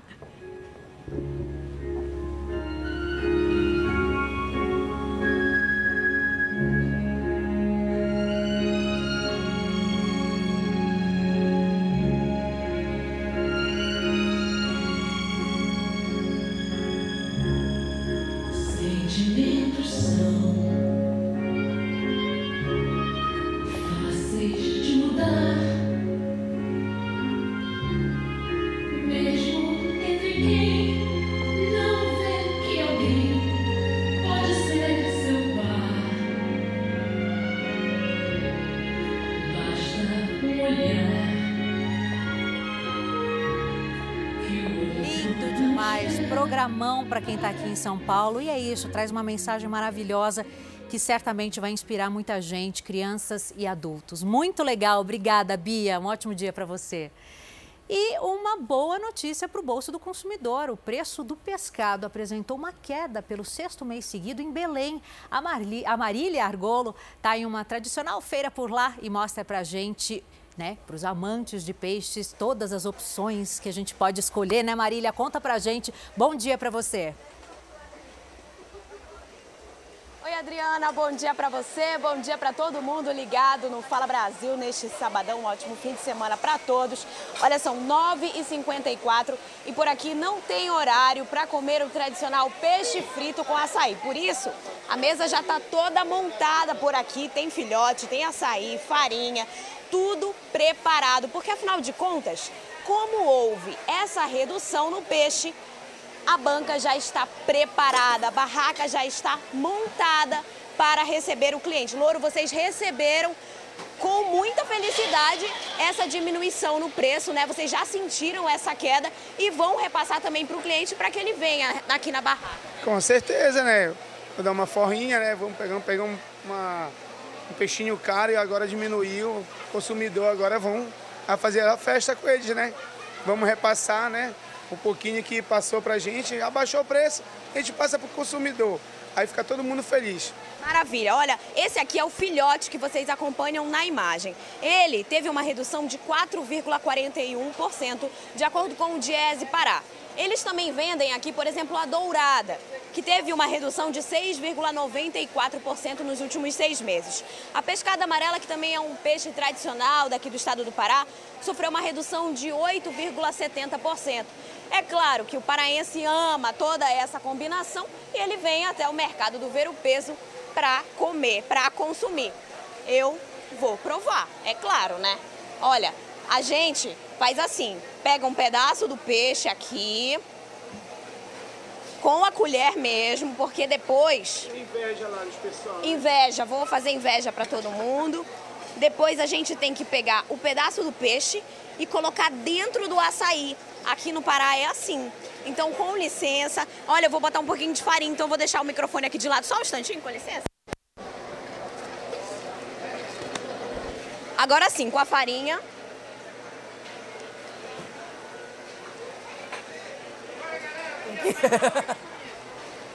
Entendi. Perfeito, não tem horário. A Salsi é daqui de Belém. Ela sabe bem como é que funciona, né, Salsi? Eu volto com vocês no estúdio do Fala Brasil. Uma delícia, Marília. Obrigada pelas informações. Dá água na boca para qualquer paraense. Você ficou com os olhos brilhando. É. Os argentinos vão às urnas amanhã para o primeiro turno da eleição presidencial. A gente fala ao vivo da capital, Buenos Aires, com a nossa enviada especial, Marcela Varasquim, que acompanha de perto toda essa movimentação das eleições e a expectativa para este domingo, né, Marcela? Bom dia para você. Olá, muito bom dia, bom dia a todos. De fato, há uma grande expectativa por aqui. Aproximadamente 25 milhões de eleitores vão às urnas amanhã. Eu vou começar mostrando para vocês onde nós estamos neste momento. Estamos aqui no Obelisco, este que é um cartão postal aqui de Buenos Aires. Se você já veio para cá, certamente conhece o Obelisco. Nós estamos mostrando a movimentação, também há vários turistas nesse momento que estão em uma fila para tirar foto e a gente vai continuar é, mostrando a movimentação da cidade. Bom, a gente encontra aqui na Argentina uma economia bem fragilizada. Para vocês terem uma ideia, hoje um real está equivalente a 183 pesos no câmbio paralelo. O dólar paralelo nas últimas semanas ultrapassou mil pesos. As pesquisas de intenção de voto apontam destaque para Javier Milei, que é um candidato ultraliberal que promete dolarizar a economia argentina e fechar o Banco Central. Agora, esse discurso tem encontrado eco em uma boa parte da população que se diz cansada dos últimos governos. Eu tenho conversado, inclusive, desde quando eu cheguei aqui na quinta-feira, com muitos argentinos e muitos realmente se dizem insatisfeitos com a situação atual e até alguns falaram para mim que estão indecisos. Eles ainda não sabem em quem vão votar amanhã. Fato é, é que essas eleições são muito importantes, tanto aqui para a Argentina, como também para os países que estabelecem relações comerciais com a Argentina, como o Brasil, por exemplo. Nós preparamos uma reportagem especial para a gente entender esse cenário que antecede as eleições. Vamos ver. Essa dona de casa argentina tem dificuldade de saber quanto dinheiro precisa levar ao mercado. Eu não posso te garantir hoje que o tomate daqui a 15 dias vai custar 10 pesos o quilo, porque daqui a 10 dias não temos ideia nem noção do que pode acontecer no país, ela conta. Na Argentina, a inflação acumulada nos últimos 12 meses supera os 140%. Os setores mais afetados são o de alimentos e vestuário. Essa comerciante remarca os preços toda semana nas prateleiras e explica. Geralmente, aos fins de semana, mandam listas novas e temos que repassar o preço. Mas no caso de mercadorias que temos em estoque, nós mantemos o valor, porque temos que nos colocar no lugar dos clientes. Hoje em dia, o dinheiro já não é suficiente para nada. 40% da população estão abaixo da linha da pobreza. Nos comedouros populares, pessoas fazem filas para buscar almoço, como essa mulher que perdeu o emprego e precisa dar comida para os dois filhos. Em meio a essa grave crise econômica, é que os argentinos vão às urnas amanhã. De acordo com as últimas pesquisas, é grande a possibilidade de um segundo turno em novembro. Por aqui, o clima é de incerteza três candidatos têm chances de chegar à Casa Rosada, em uma das eleições mais acirradas do país. Ultraliberal Javier Milei chamou a atenção ao conquistar 30% dos votos nas primárias, que antecedem as eleições. O candidato promete cortar gastos públicos, dolarizar a economia e fechar o Banco Central. O peronista Sérgio Massa é o atual ministro da Economia do país na campanha, ele tentou dissociar sua imagem do atual presidente Alberto Fernandes e diz que, ao contrário de Milei, irá fortalecer o peso, que é a moeda argentina. Patrícia Bullrich é a candidata da direita conservadora. Ela foi ministra da Segurança no antigo governo de Maurício Macri e diz que, se for eleita, vai buscar o bimonetarismo, com apoio à livre circulação do dólar e autonomia do Banco Central. Esse cientista político diz que essas eleições romperam com a histórica polarização da Argentina. Javier Milei, um candidato que era pouco conhecido, se tornou um concorrente com destaque nas pesquisas. O especialista explica. As duas grandes forças da Argentina eram o peronismo e a coligação Juntos pela Mudança. Essas duas forças são responsáveis pelo declínio socioeconômico, Portanto, é compreensível que o eleitorado esteja buscando uma outra alternativa. Em matéria social e econômica. Nesse cenário de incerteza e inflação, a Argentina vive uma corrida cambial. O dólar blue, que é uma cotação do dólar no mercado paralelo, chegou a superar mil pesos nas últimas semanas. O especialista também conta que os problemas econômicos do país não são de hoje, mas que agora os argentinos estão mais cansados. Para ele, se nota um clima de desmotivação e desconfiança com relação às instituições políticas, e isso é sempre perigoso para a estabilidade democrática. Para a estabilidade democrática. Essa mulher é um exemplo da falta de motivação do eleitorado. Ela ainda não sabe em quem vai votar. Assim que não, não há candidato. Agora veja essa história. Um ladrão muito ousado acabou levando um choque ao tentar invadir uma casa em Minas Gerais. O homem subiu na grade e, quando tentava pular para o lado de dentro do imóvel, acabou recebendo uma descarga elétrica. E os vizinhos agiram rápido e chamaram a polícia. A ousadia impressiona. Quem vê a foto pode até pensar que se trata de algum tipo de montagem ou de uma brincadeira. Mas isso aconteceu de verdade. O homem entre a grade e a cerca de segurança tinha acabado de receber uma descarga elétrica. Ele tentava invadir essa casa quando recebeu choque. E isso tudo aconteceu em plena luz do dia. Isso foi na rua Líbano, no Parque das Nações, na zona sul de Poços de Caldas. O ladrão duvidou do sistema de segurança e não pensou em entrar pelos fundos do imóvel. Ele não imaginava que a cerca elétrica estivesse ligada e, claro, funcionando.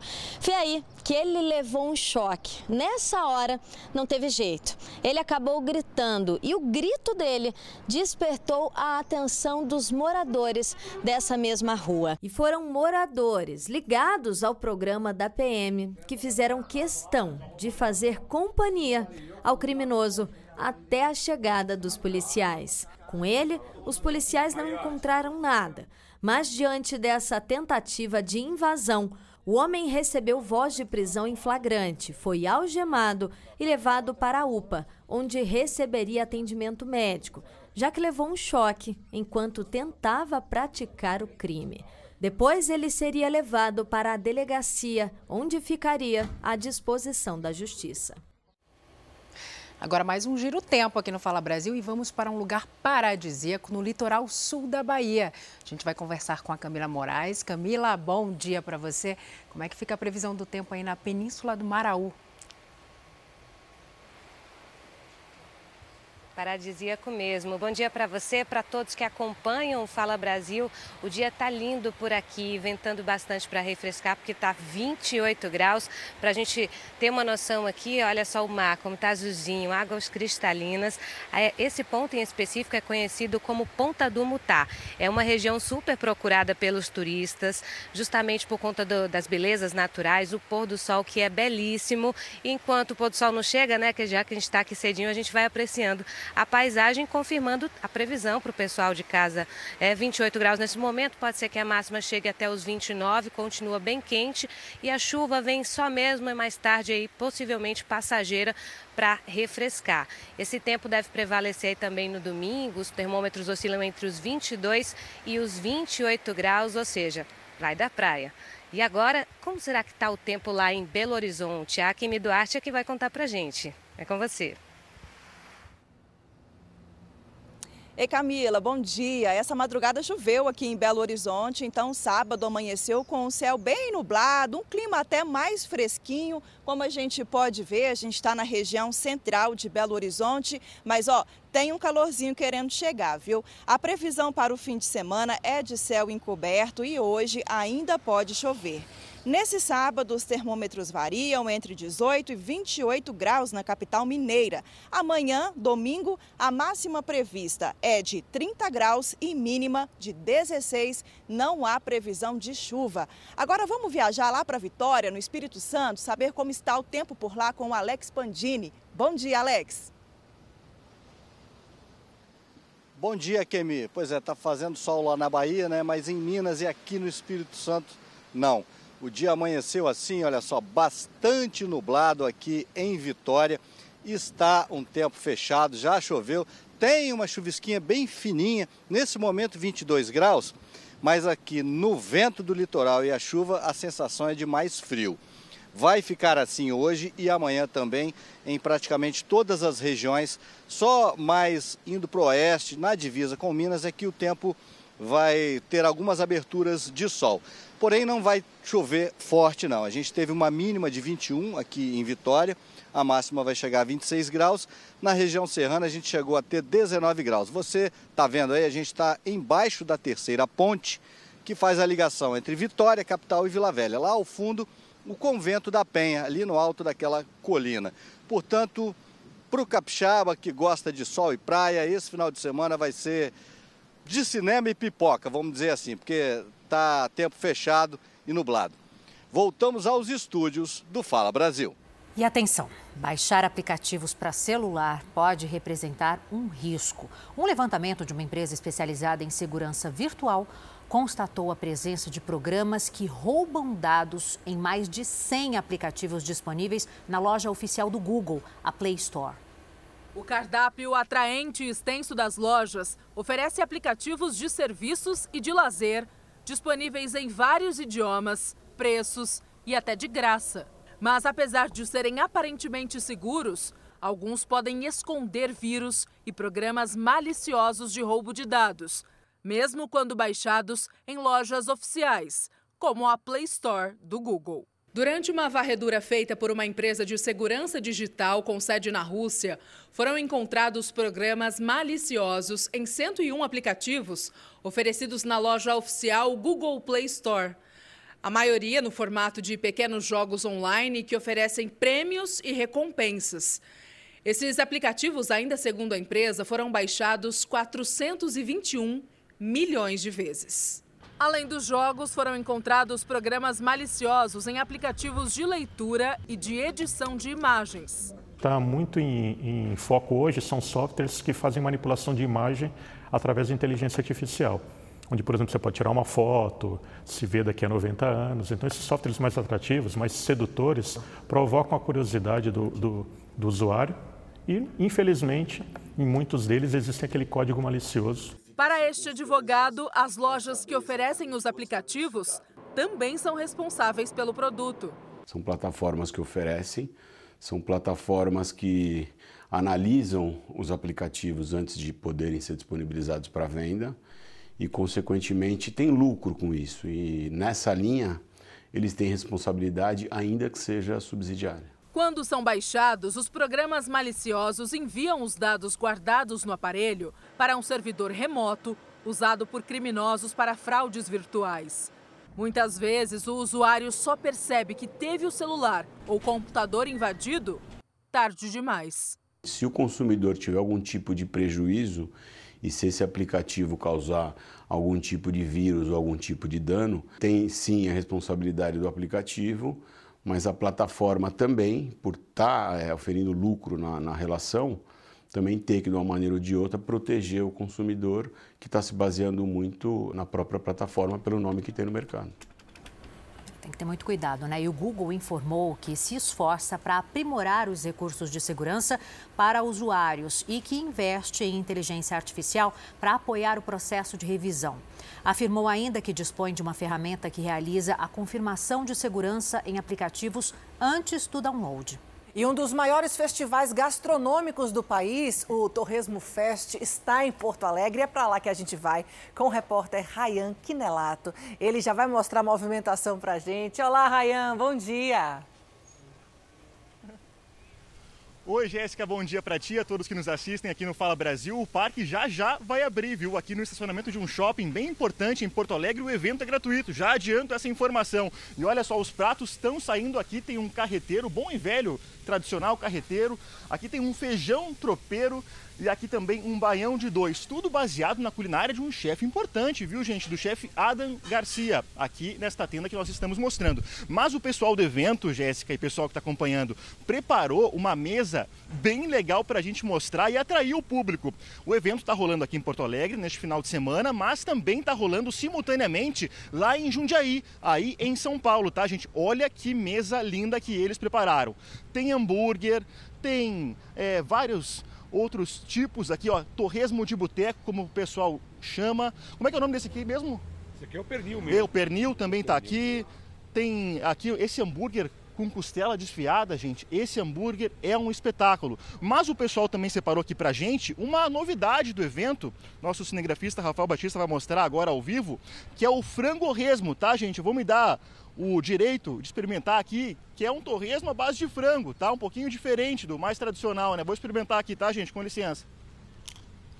Hum, que delícia, que delícia. Olha, para quem curtiu aí, se atraiu por essa variedade impressionante do evento, pode seguir eles no Instagram, arroba TorresmoFest, porque tem essa agenda rolando aqui no Rio Grande do Sul, mas também está rolando lá em São Paulo. Na semana que vem vai ser em Caxias do Sul e também na cidade de Botucatu. Maravilha, Rayan, que delícia, hein? Tá chegando a hora do almoço, são 10 e meia e o apetite começa a abrir. E dos torresmos, eu volto lá para o churrasco com Fagner Coelho. Ele prometeu que ia ensinar muito mais. Na primeira entrada foi como acender o carvão. E agora, Fagner, os cortes, o tempero, coloca o sal antes ou coloca depois. Ensina tudo pra gente, é com você. De volta, mais uma vez, bom dia para todo mundo que acompanha a gente aqui no Fala Brasil.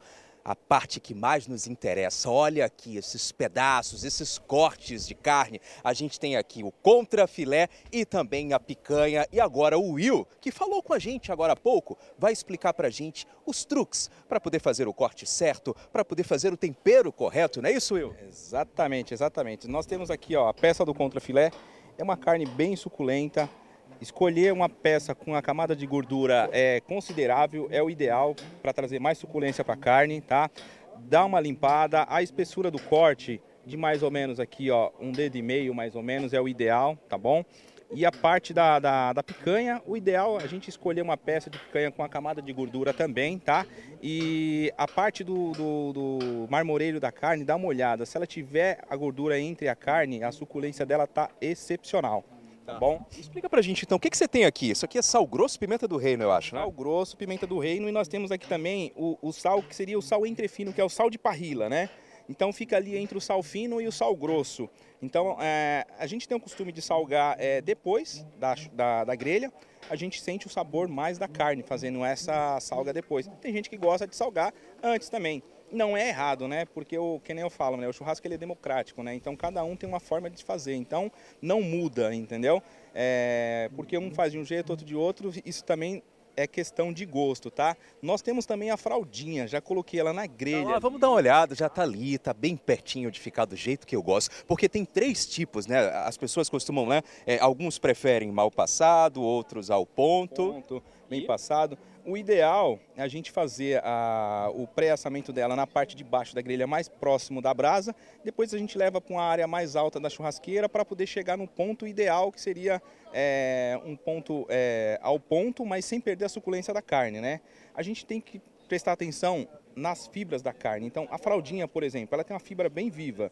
Então, o ideal de fazer o corte da fraldinha é a gente fazer contra a fibra. Se a gente fizer a favor da fibra, o nosso dente que vai fazer esse corte. Então, não é o ideal. Para a carne ficar mais macia e suculenta, você corta no sentido da fibra e depois você corta contra a fibra. Você vai. Perdão, perdão, Sim, sim. desculpa, pode concluir. Então, a gente pode até se, se, é, mostrar para a galera a diferença aqui da gente fazer esse corte aqui, tá? E a gente vai fazer esse corte e mostrar a diferença da textura. Corta pra gente aqui agora essa carne, por exemplo. Essa, essa inclusive, é a primeira aqui antes, né? Da gente colocar para poder assar, por favor. Você tá pegando o, o corte, esse é o corte do contrafilé. O contrafilé, tá?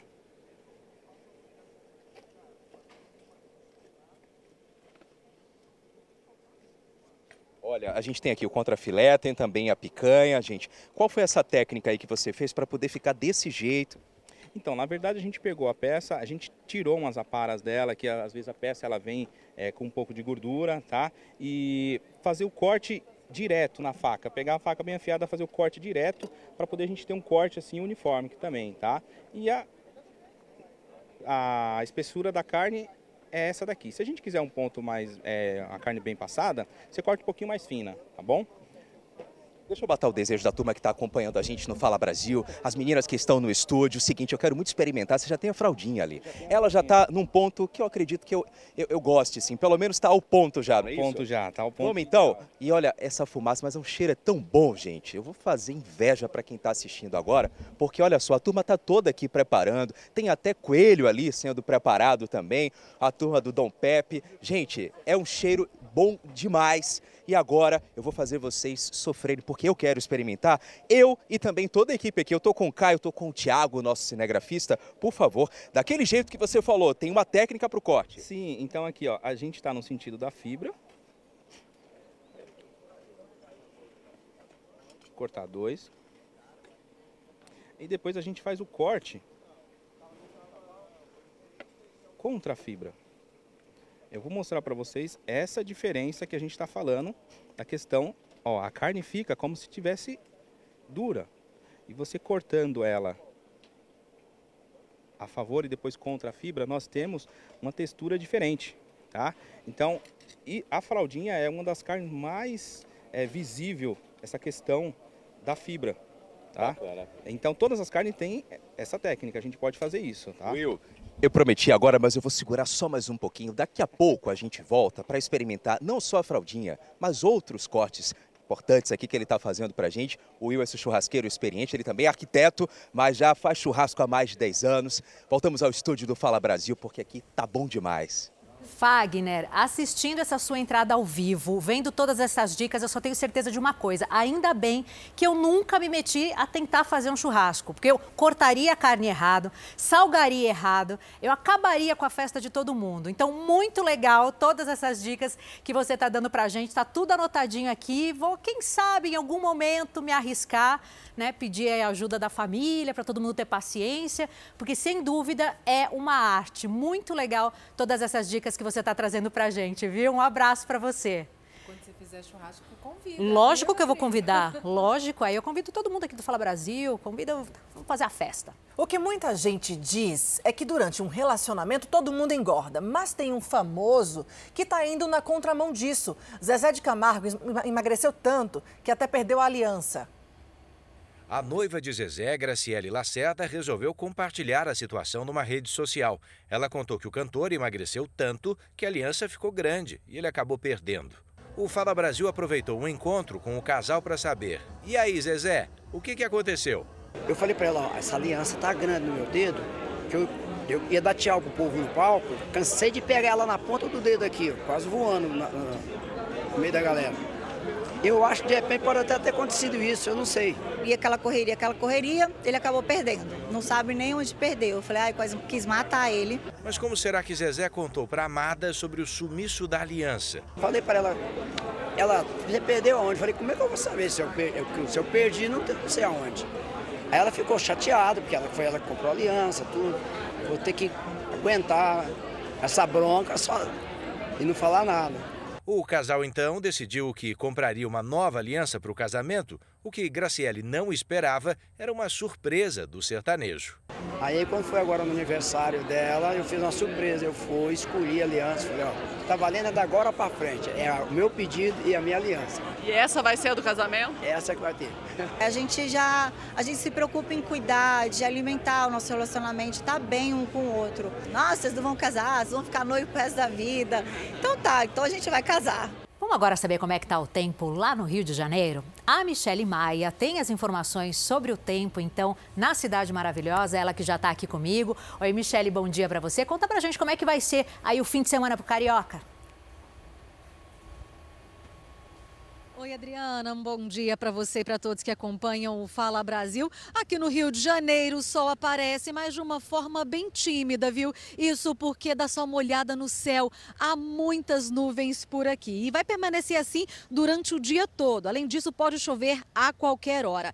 A temperatura mínima para hoje é de 17 graus e a máxima pode chegar aos 29 graus. O tempo está ameno, o mar está agitado, a praia ainda bem vazia, mas algumas pessoas com disposição já estão desde cedo passando por aqui, fazendo uma caminhada, pedalando e praticando outros esportes no calçadão.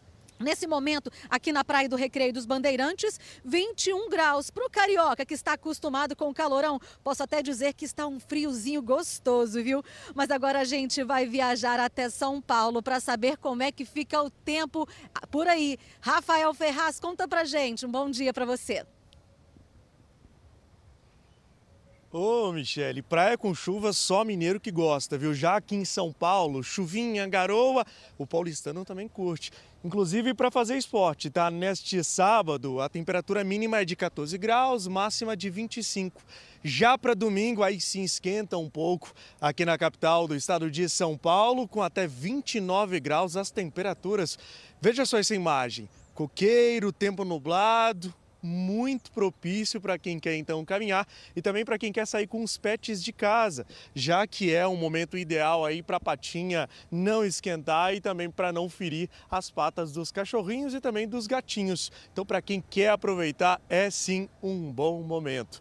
Voltamos aos estúdios do Fala Brasil. Maravilha. A gente volta agora até Santiago, no Chile, onde acontecem neste momento os Jogos Pan-Americanos. Bruno Piscinato está por lá. Bom dia, Bruno. Como é que está a expectativa dos brasileiros por aí?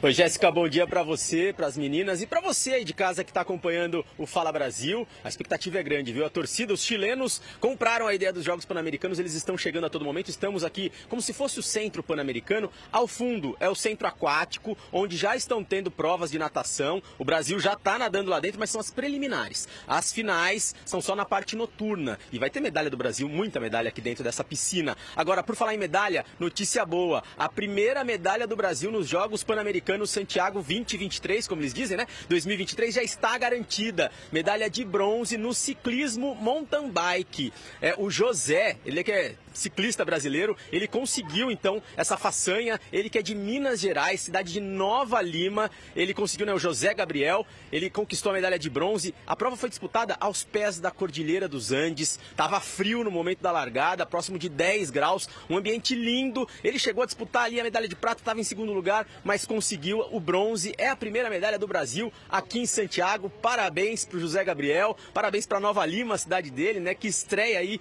o quadro de medalhas brasileiro. E olha, gente está aqui em frente à natação, mas daqui a gente já vai caminhando porque é pertinho, vamos para o skate. Porque daqui a pouco tem a estreia da Fadinha, ela que tem apenas 15 anos, mas já é experiente, estreia dela em Pan-Americano. Ela já é medalhista olímpica, né, medalha de prata olímpica, é campeã mundial, mas nunca tinha vindo para os Jogos Pan-Americanos, só 15 anos, né? Então vai competir por aqui, ela e a Pamela, e a gente vai estar tá de olho, vai vir medalha no skate com certeza. Santiago no Chile, Bruno Piscinato.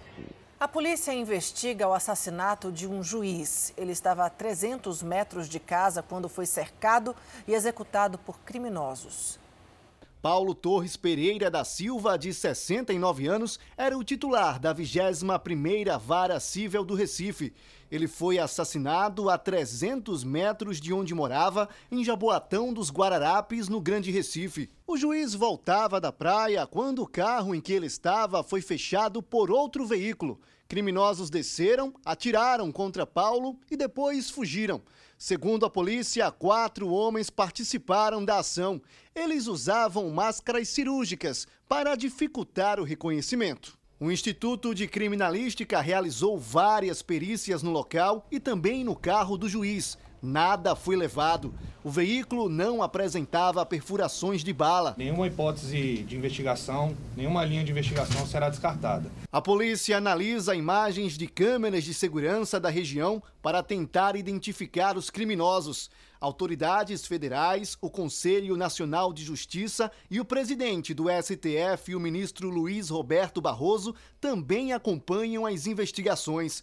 Em nota, Barroso se solidarizou à família e pediu rapidez nas apurações. Agora uma denúncia aqui no Fala Brasil.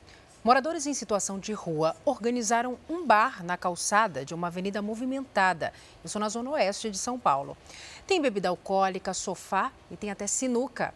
Quem mora e passa por ali pela região reclama do barulho e da insegurança.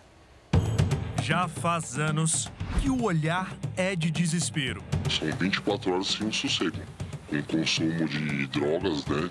diariamente, som alto, jogo, né? Mesa de bilhar ali. Então é, é muito desgastante aqui para nós moradores. Eles ficam nervosos, ficam agitados, é muito violento aqui. Tem muita briga. Já teve caso de homicídio aí na frente. Com medo, ele não quis se identificar. É que o problema mora bem em frente de casa. Na imagem flagrada pela nossa equipe, dezenas de homens ficam dia e noite em frente do albergue da Avenida Marquês de São Vicente, jogando sinuca.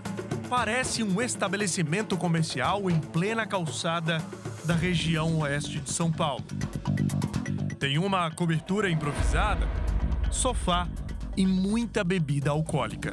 Segundo moradores e comerciantes, o local já está assim há meses, abandonado pelos órgãos públicos e ocupado por irregularidades. Quem mora pela região pede por ajuda. Procuramos comerciantes no local. Numa lanchonete aberta a 100 metros, encontramos este empreendedor. Com o passar dos anos, ele sentiu o prejuízo chegar. Desvaloriza bastante aqui. É igual muita gente já vieram comprar apartamento aqui, fala que não compra porque Ali parece até a Cracolândia. As pessoas pensam que é Cracolândia, mas não é. O horário do comércio da região raramente se estende quando o sol se põe. O medo e o risco tomam conta. Este outro comerciante que tem uma lanchonete tem o prejuízo anotado. Antigamente eu ficava até às 10 da noite, hoje quando escurece já tem que fechar os portões, em razão dos, dos moradores, do, do, do assédio que tem aos clientes. Sem falar que a iluminação da região acaba sendo ruim, então um conjunto de coisas que acaba atrapalhando demais as vendas. O albergue está a poucos metros de onde a gente está. A gente está passando de carro na Avenida Marquês de São Vicente para você entender também um problema. Muita gente vem trabalhar aqui na região, também para outros compromissos e tem que passar aqui pela avenida. Só que é muito triste porque as pessoas ficam com medo por aqui de serem abordadas por estes moradores em situação de rua, que muitas vezes são usuários de drogas e que atormentam motoristas e também passageiros. Por isso que as pessoas já escondem os celulares e outros pertences que ficam à mostra a partir do vidro. Enquanto a situação não é controlada, quem mora, trabalha ou estuda pela região ainda aguarda com ansiedade que o problema seja resolvido. A gente quer sossego, né? A gente quer ter, por exemplo, poder passar pela calçada, fazer umas caminhadas normal, ir até um supermercado e tudo, e a gente não consegue. Então, assim, se eu vou levar minha filha na escola, eu tenho que ir pela rua. Eu não posso andar pela calçada aqui, tá todo ocupado. A polícia de São Paulo trocou tiros com criminosos e recuperou mais nove armas de guerra que foram furtadas de um quartel do Exército em Barueri, na Grande São Paulo. Os suspeitos conseguiram fugir. Das 21 armas, 17 já foram recuperadas. Uma a uma, as nove armas de guerra foram colocadas em pé dentro da delegacia de Carapicuíba, na Grande São Paulo, para onde foram levadas. E na viatura da polícia ficaram as marcas da troca de tiros entre a polícia e os criminosos que estavam em poder das armas. O secretário de Segurança Pública, Guilherme Derrite, esteve na delegacia e falou sobre a apreensão. Prestamos esse apoio ao Exército Brasileiro com a intenção de localizar esse armamento, ainda mais porque ele eh, poderia cair como caiu nas mãos de criminosos e aí o prejuízo poderia ser muito maior. Uma equipe do Exército Brasileiro veio até o local e a, como a numeração desse armamento ela ainda está visível, essa informação foi confirmada que realmente essas armas foram, é, são parte das armas que foram subtraídas do quartel do Exército. A partir do serviço de inteligência da Polícia Civil, nove armas foram recuperadas. Elas foram subtraídas do quartel de Barueri. Cinco armas, ponto .50 e quatro armas, 762, estavam enterradas em uma área de mata próxima à rodovia Castelo Branco. Além dessas nove armas, outras oito metralhadoras já haviam sido recuperadas. Elas tinham sido vendidas para o crime organizado do Rio de Janeiro, no valor de 180 mil reais surgiu a informação de que essas armas seriam entregues, passadas de um carro para outro, ou seriam carregadas nesse local. Já há dois dias nós monitorávamos, logo que os policiais chegaram com viatura caracterizada, já foram recebidos a tiro. Né? Nenhum policial foi ferido na ação. Das 21 armas roubadas, 17 já foram recuperadas. O general do Exército reforça sobre os esforços para a recuperação total dos armamentos. Elas ficam aqui para uma perícia na delegacia, é, junto à Polícia Civil, e depois elas retornam para o Exército para o nosso controle. O tenente-coronel Rivelino Batista, responsável pelo quartel de onde as armas foram levadas, foi exonerado. Mas Batista não será expulso da força, será removido para outra função. Batista não se pronunciou sobre o caso. Segundo o Exército, o furto ocorreu entre os dias 5 e 8 de setembro. O número de suspeitos envolvidos no furto não foi divulgado, mas está confirmada a participação de militares e civis na ação. Por enquanto, ninguém foi preso. Câmeras de segurança estão sendo analisadas pelos investigadores, que também estão ouvindo cerca de 160 militares que permanecem aquartelados. E estamos com o inquérito policial militar em curso para a identificação também dos responsáveis por esse, por esse desvio desse material do, do, do arsenal de guerra de São Paulo. Então são os nossos dois grandes objetivos. Um já está quase sendo já atingido, né, que é a recuperação das armas, e estamos aí atrás também dos responsáveis, tanto militares como civis. Segue sigilo. Quatro metralhadoras .50 ainda faltam ser recuperadas. Elas têm o poder de derrubar até aeronaves. É, são em mãos erradas, elas podem causar realmente grandes prejuízos. A polícia ouviu a segunda profissional que participou do procedimento estético que causou a morte de uma fotógrafa no interior de São Paulo uma esteticista foi responsável pela aplicação da anestesia. Segundo o delegado Isabela Dourado, a esteticista disse não ter cometido erro no procedimento e que o motivo da morte possivelmente teria sido uma reação alérgica. E atenção para uma notícia de agora de manhã. Nossa equipe registrou um momento em que o presidente Luiz Inácio Lula da Silva foi ao hospital para realizar exames. A Lívia Veiga tem os detalhes ao vivo e vai contar para a gente. Oi, Lívia. Oi, Adriana, bom dia para você, bom dia a todos. O presidente saiu há cerca de uma hora da residência oficial da presidência, o Palácio da Alvorada, e ele veio aqui para o hospital, onde ele realizou cirurgias há três semanas. Uma cirurgia no, no quadril, perdão, e também uma no olho. O presidente, de acordo com informações de médicos que o atenderam, veio fazer uma radiografia no quadril para revisão de rotina pós-operatória. Ontem, ao participar de uma cerimônia em comemoração aos 20 anos do programa Fome Zero, o presidente Lula participou por videoconferência. Ele levantou, ficou em pé, disse que ele já estava muito bem e que está pronto para voltar ao batente. A previsão dele é que a partir da próxima semana ele possa voltar a despachar, a trabalhar direto do Palácio do Planalto. Essa cirurgia do presidente foi no dia 29 de setembro, há três semanas. Foi uma uma cirurgia que já estava prevista, do quadril, e ela foi um pouco antecipada porque o presidente vinha sentindo muitas dores no quadril. Agora fica aí a expectativa dele ser liberado então pelos médicos para voltar a trabalhar no Palácio do Planalto a partir da próxima semana. Voltamos ao estúdio do Fala Brasil.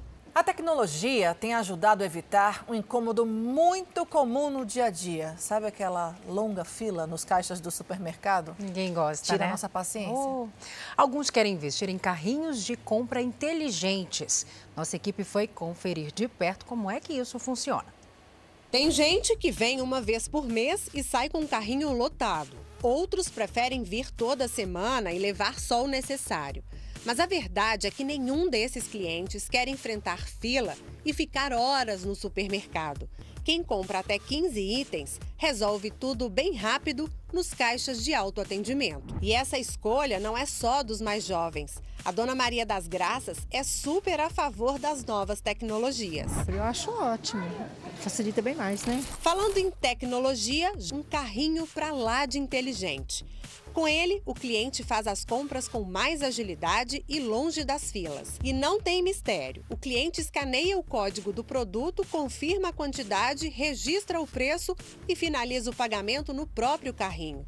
O sistema ainda contabiliza as compras e ajuda a decidir qual a melhor oferta naquele momento. E que tal um ambiente virtual imersivo com realidade aumentada e hologramas? É, já tem supermercado por aí atuando no metaverso. Agora pega essa praticidade e mistura com comodidade sem qualquer esforço, como por exemplo ter que vir ao supermercado fazer compras. É isso mesmo.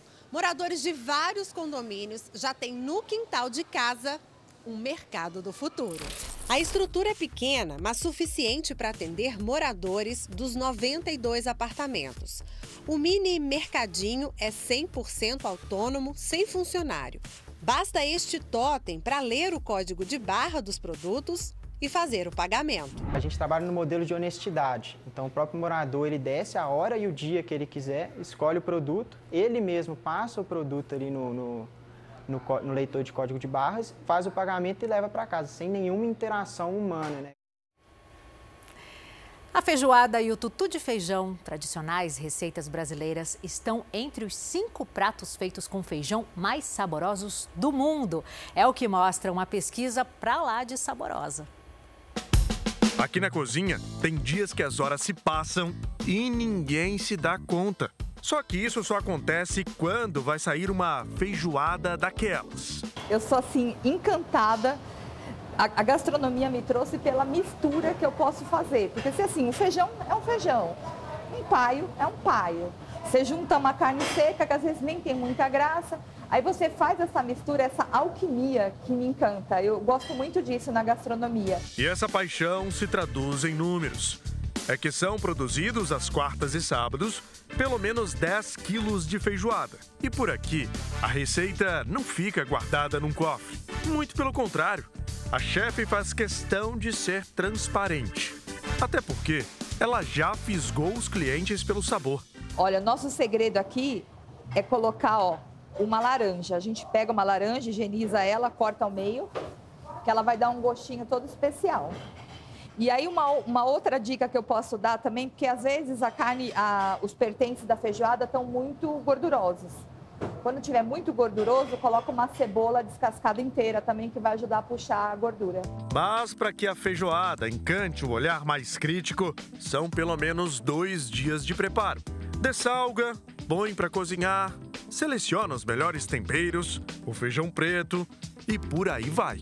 Agora nessa parte aqui, a Lili costuma cortar todos os ingredientes, porque nem todo mundo gosta do joelho, do rabo do porco. É a chamada feijoada light. A feijoada light. Então, a gente aqui no, no restaurante a gente serve o feijão com a calabresa e bacon, bem picadinho. E aí a parte a gente coloca os pertences, que é o rabo, a costelinha, carne seca, porque nem sempre todo mundo gosta da, dos pertences da feijoada, né? Lili e muitos outros cozinheiros pelo Brasil agora fazem um prato famoso, gostoso e reconhecido pelo mundo. É que numa pesquisa recente, estrangeiros colocaram a feijoada entre os cinco pratos mais saborosos do mundo feitos com feijão. Sabe quem também está nessa lista? Ah, ele mesmo, o tradicional tutu mineiro. Fernando cozinha profissionalmente há mais de 30 anos. As décadas se passam e o tutu nunca deixou de ficar entre os pratos. O tutu é o feijão batido. Por que o feijão batido? Porque a família de Minas é muito grande. Então, para render. Exemplo, a família tinha cinco, sete, oito filhos. Se tinha um, um tanto de feijão, aqui para 10, 12 pessoas não dava. Você bate, aí rende e põe a farinha, que o milho é barato então, é um prato tradição das famílias mineiras e era um prato mais chique um pouquinho. Era mais um prato de fim de semana. E se tu pensa que essa panelona aí foi só para gravar a matéria, tá bem enganado. Aqui no restaurante são produzidos todos os dias 2,5 kg de tutu. No fim de semana, chega a dobrar. Esse aqui é o meu segredo, é o alho com óleo. Tudo que eu faço, em vez de colocar óleo, eu já pego o alho com óleo, ó. Que dá o o sabor do, do, do tempero do alho. geralmente, geralmente, as donas de casa, o que, que faz? Geralmente coloca o feijão. Aqui, ó, nós colocamos primeiro a farinha, ó. Essa farinha de milho é mais leve, colocar mais um pouquinho, fazer ficar bem farto. São dois pratos tipicamente brasileiros. Então, por isso, eu tenho uma ideia. Para que brigar coloca um pouquinho de arroz, vem aqui no tutu, arranca um pedaço generoso, põe no prato. Depois, pega também a feijoada, que assim fica deliciosamente no seu prato. E aí, não tem uma verdade absoluta, né? Que agora é só experimentar.